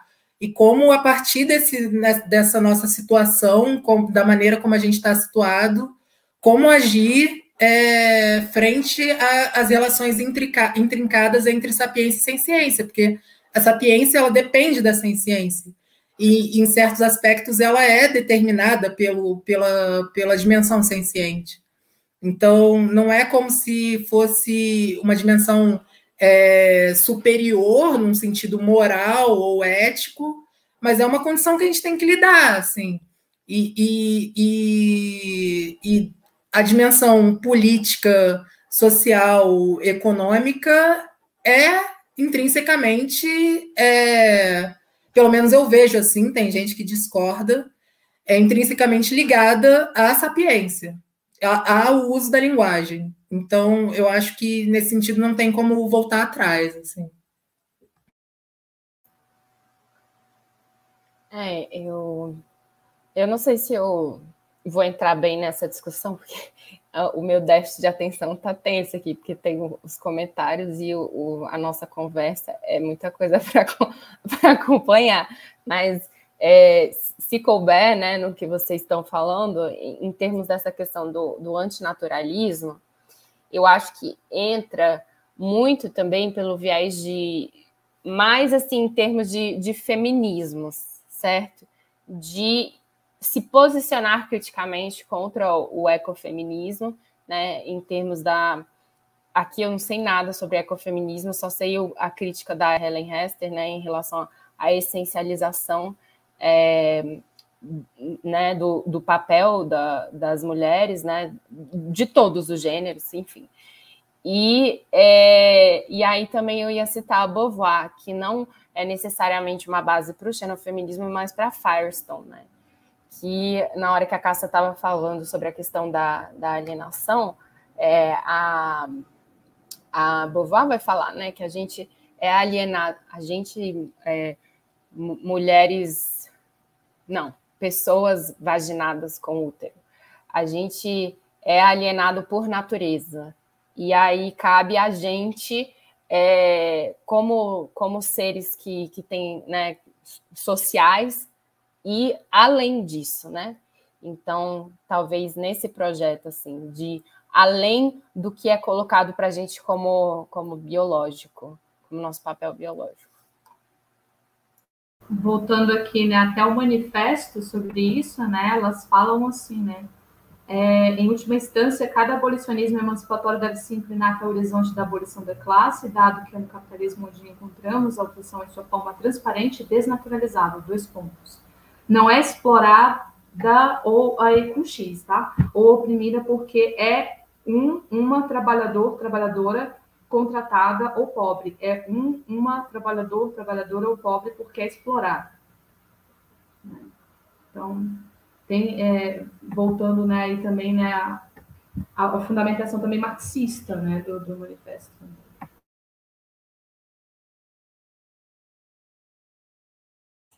Isso é curioso, né? Porque tem essa, tem aquele ponto que já foi citado de Tipo, não se trata de universalismo senão enquanto inter, interseccionalidade, mas aí parece que tem um universalismo de base, assim, sabe? Que por trás das opressões, tipo, as opressões identitariamente designadas ou diferenciadas seriam aparências, sabe? Por trás das quais estaria é, uma opressão mais fundamental, a qual seria interessante, inclusive, chegar, né, para desvelar o caráter da opressão que, que é, é essa figura universal do, do proletário, certo? Ou não? Será que eu viajei?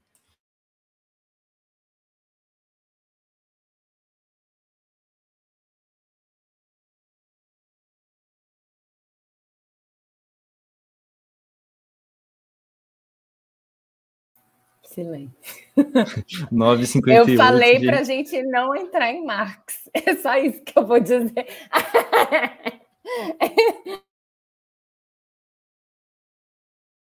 Mas, assim, eu acho que sim, é outro ponto a se refletir bastante, porque a própria, né, como a Bianca estava lembrando da Simone, né, a Simone tem uma coisa interessantíssima que é lembrar assim, é nem tão, tão Marx, nem tão Freud, né? Aí, tanto que é interessante que aí a Paz, quando se, ao se apropriar né, do, do segundo sexo, ela fala, é, mas tá lá no começo, você deixou para trás e ficou a, a, a grudada né, nas categorias que surgem com a história. É isso que a Faristan fala. Né? E é por isso que para ela tá já na natureza o problema. Né? A diferença sexual é ali é a, primeira opressão, na verdade. Não sei se isso pode é, resolver aqui a questão, né? Mas fica aí como uma, como é que é que eu, às vezes o Ilan fala, como uma não resposta, né? A tua pergunta. Mais uma não resposta aqui, então. É, o Jean estava falando que isso é universal concreto marxista e que é bem diferente do universal de cima para baixo. E que realmente, assim, o, o, isso me faz lembrar da ideia de, de ser genérico, né, do, do Marx, que, que é uma coisa da qual o humano se aliena, né? E e nesse sentido, é, a gente se aliena de uma certa essência, que seria esse ser é, genérico ou species being, né? E que está sobrecarregado de, de pressuposições teológicas, assim, do, do que deveria ser o humano, né? É nesse sentido que eu também encaro a alienação como uma, uma coisa positiva. Se a gente se aliena de uma essência, pô, que bom, né? Assim, tipo, não é isso que a gente está procurando, assim, a gente está procurando uma fluidez é, que, que pode ser é, que, que pode ser transformada a cada passo, né? Então, eu acho que vai bem por aí, assim, é um universal de baixo para cima, no caso, que que que está muito mais ligado a uma ideia de subdeterminação do que, do que uma ideia de, de restrição ou de, de um padrão ao qual o desviante tem que se adequar para que seja considerado no interior do, do, do universal, né? É, e o ser genérico, é, se a gente for ver em, em, em, em, desenvolvimentos posteriores, assim, tipo, e é interessante também que que o coletivo de matemáticos no, no qual a, o Laboratório Cubonic se baseia para tirar o nome esteja trabalhando com teoria dos conjuntos, é que o conjunto genérico ele não é definido a partir de nenhum predicado. Então, ele é completamente aberto, né? É, é, é literalmente genérico, você não tem como determinar o que ele é de antemão, assim. Acho que vai um pouco por aí.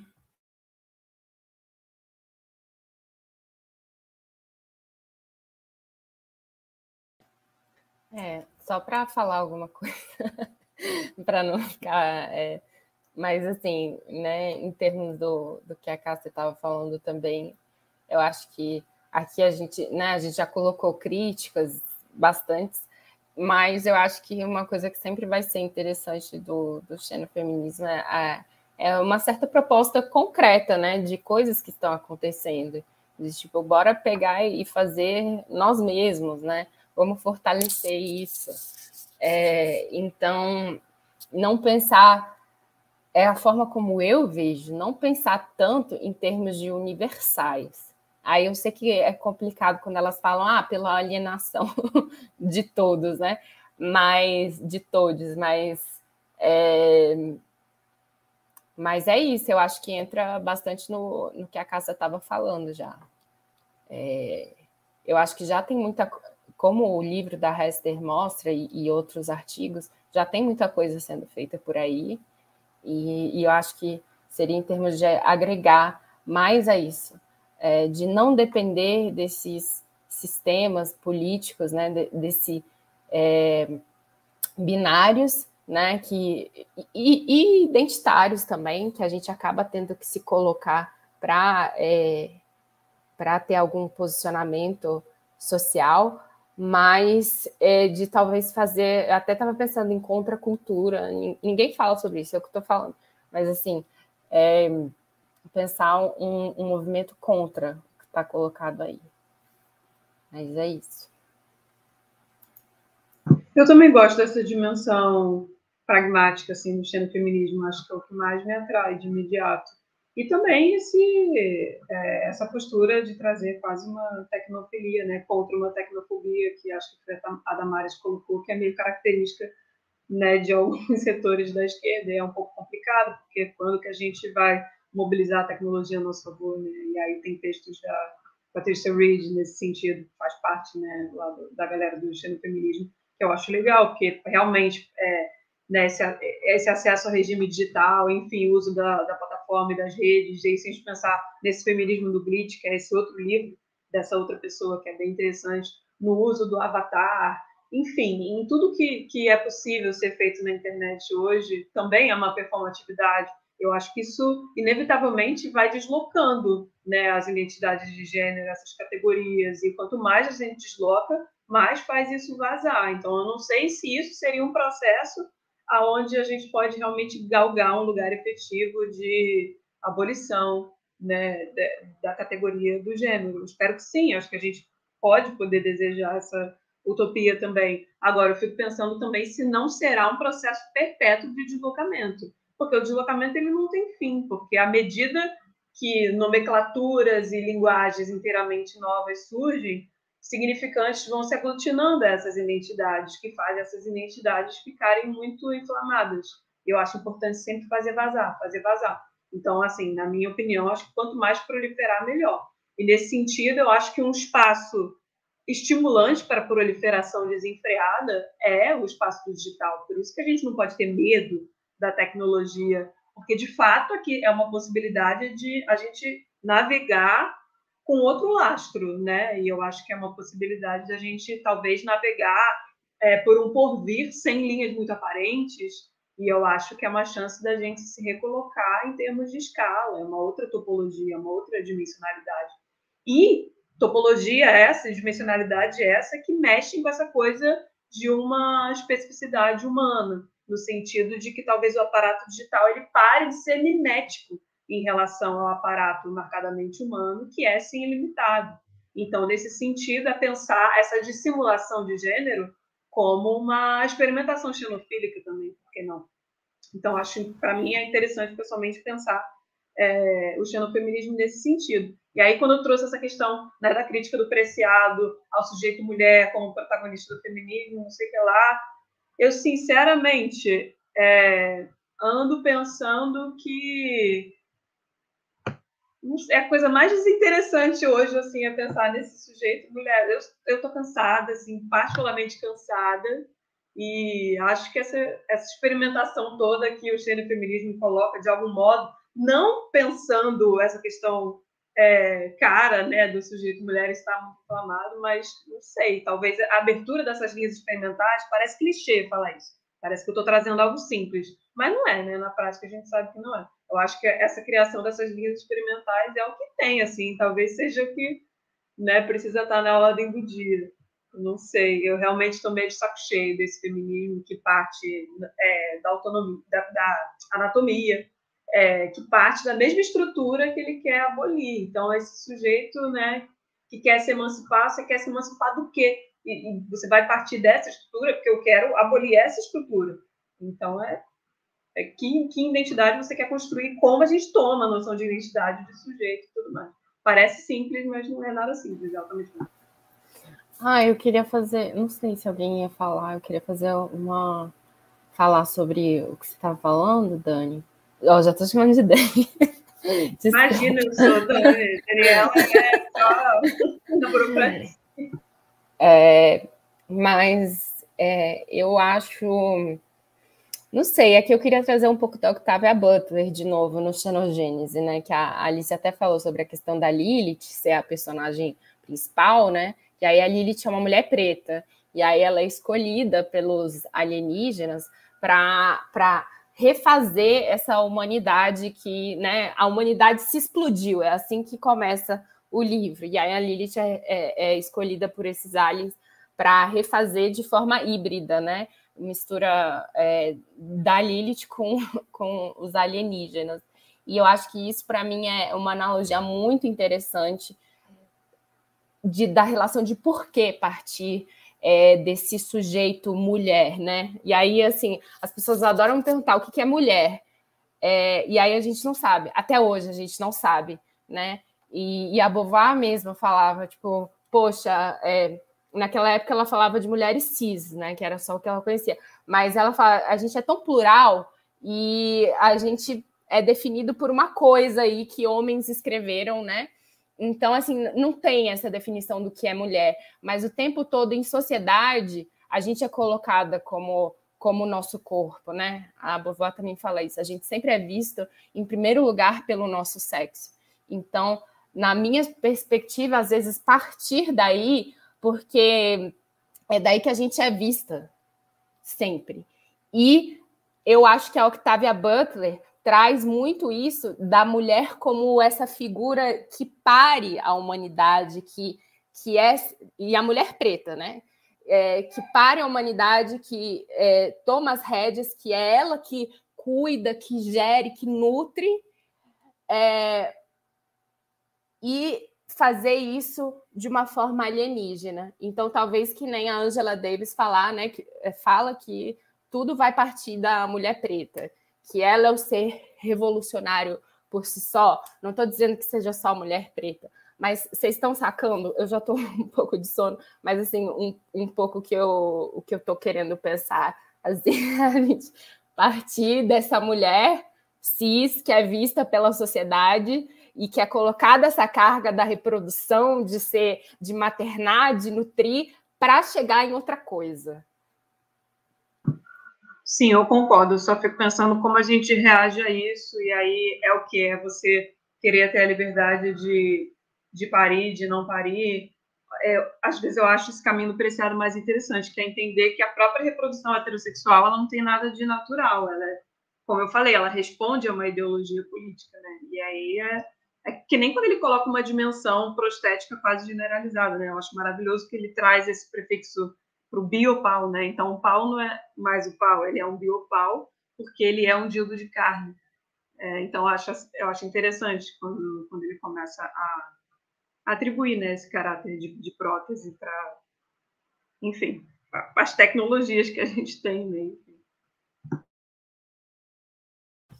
Só endereçando uma questão que apareceu ali no chat, de que se o transhumanismo pode ser uma linha experimental do xenofeminismo, eu acho que não, assim.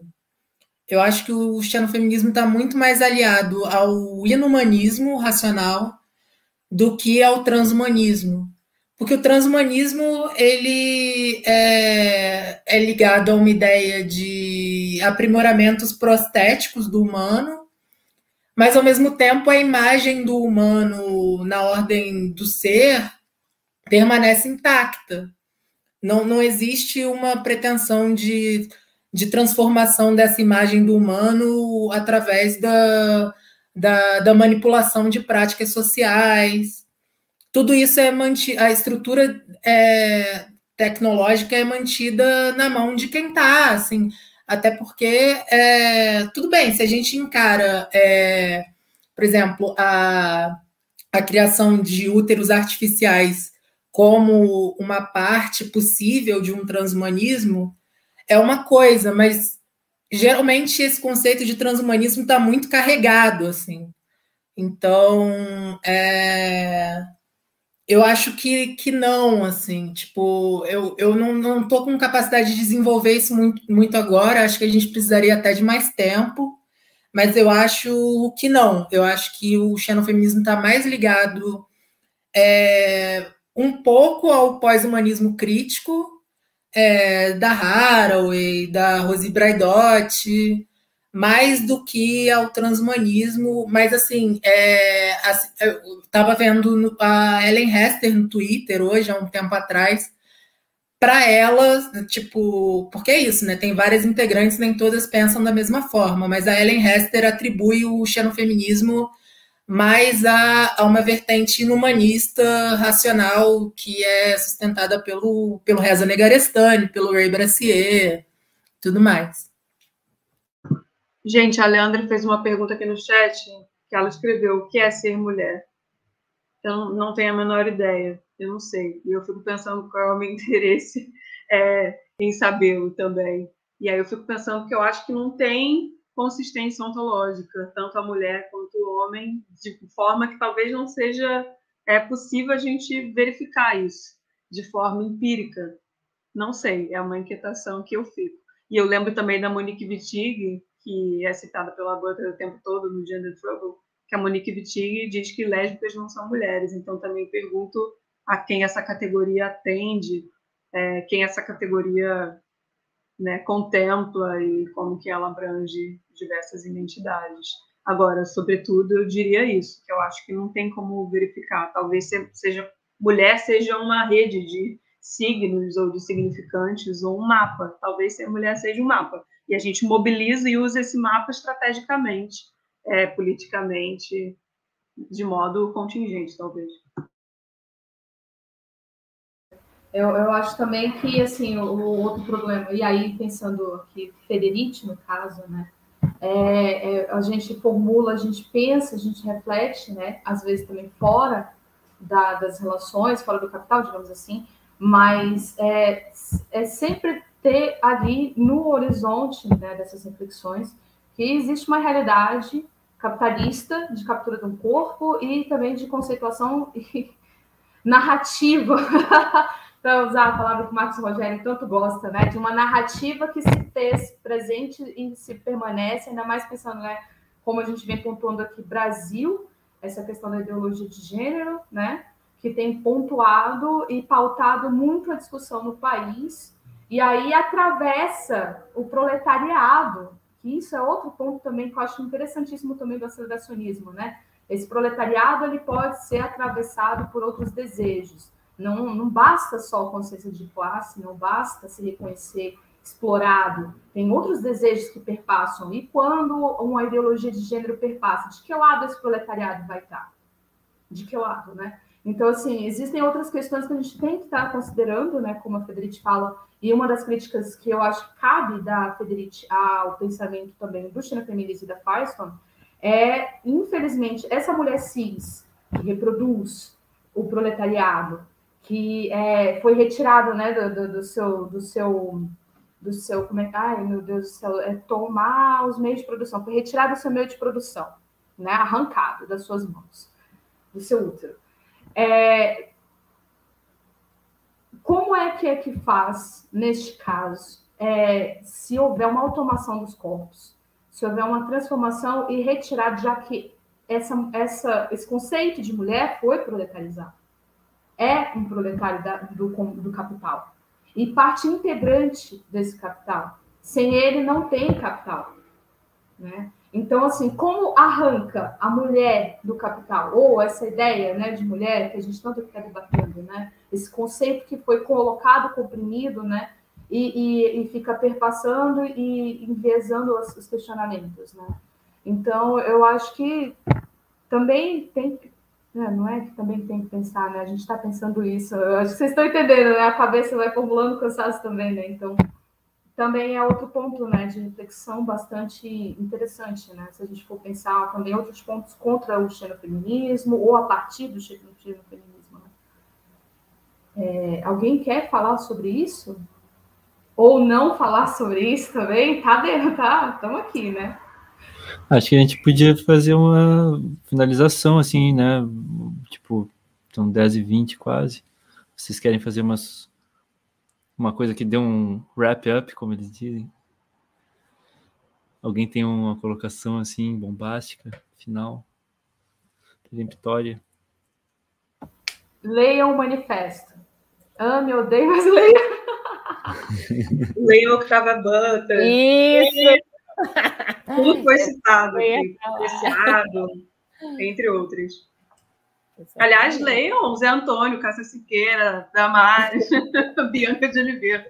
Tem a fase dos jabás também, vocês não têm jabás para fazer, coisas que vão acontecer aí em breve, sei lá. Não?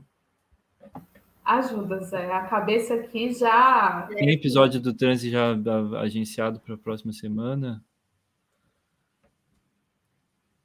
Talvez tenha de outros setores que a gente não está sabendo, porque nós somos uma rede não hierárquica rizomática, então a gente não tem nem nem certeza de o que, que vai acontecer, mas fiquem ligados no canal Transe também. Eu tenho que fazer uma confissão aqui para os ouvintes que eu não sei o que é Gestel. Falei aqui no chat, eu sei que é Gestalt. É, eu não sou no último momento. mas tenho amigos que são. Você. Você viu que eu li uma citação de Heidegger para explicar, mas o problema é que Heidegger ah, tem isso. O Heidegger tem isso, né? Você lê uma citação igual nada. Assim, tudo dele é muito complexo, tem que ler uns 30 livros, então acho que ninguém sabe o que é Gestel, é. para ser honesto. E para quem gostar de uma coisa mais palatável e se interessar por arte, esse glitch feminismo que falaram lá no chat é bem legal mesmo. Qualquer coisa eu tenho PDF, se alguém quiser. Eu achei um livro bem legal. Ele é extremamente palatável. É, então, eu acho que é isso, né? Agradecer aqui a, a presença da Cássia, da Bianca, da Dani, é, do Zé, da Damares. é, e pedir para vocês aí, dar o like, compartilha, segue a gente nas redes sociais aqui. É... Tem mais alguma coisa, gente? Se inscreve no canal. Se quando a gente, no canal. Né? Isso, Isso dá engajamento, a gente precisa. Infelizmente, a tecnologia, ela acaba né, sempre priorizando aquele a sujeito que a gente sabe qual é o sujeito. Agradecer a todo mundo aí que colou também, ficou até o final, participou então, do chat, foi né? fundamental. A galera vai ter que assistir o vídeo duas vezes para acompanhar a discussão e a discussão paralela, assim, porque eu tava uma hora botando os comentários sem ler, assim, porque senão eu não ia escutar vocês, não, não, não dá para fazer as duas coisas ao mesmo tempo. Mas valeu pelo engajamento. Bom, Vou encerrar então a transmissão. Boa noite, pessoal. Tchau.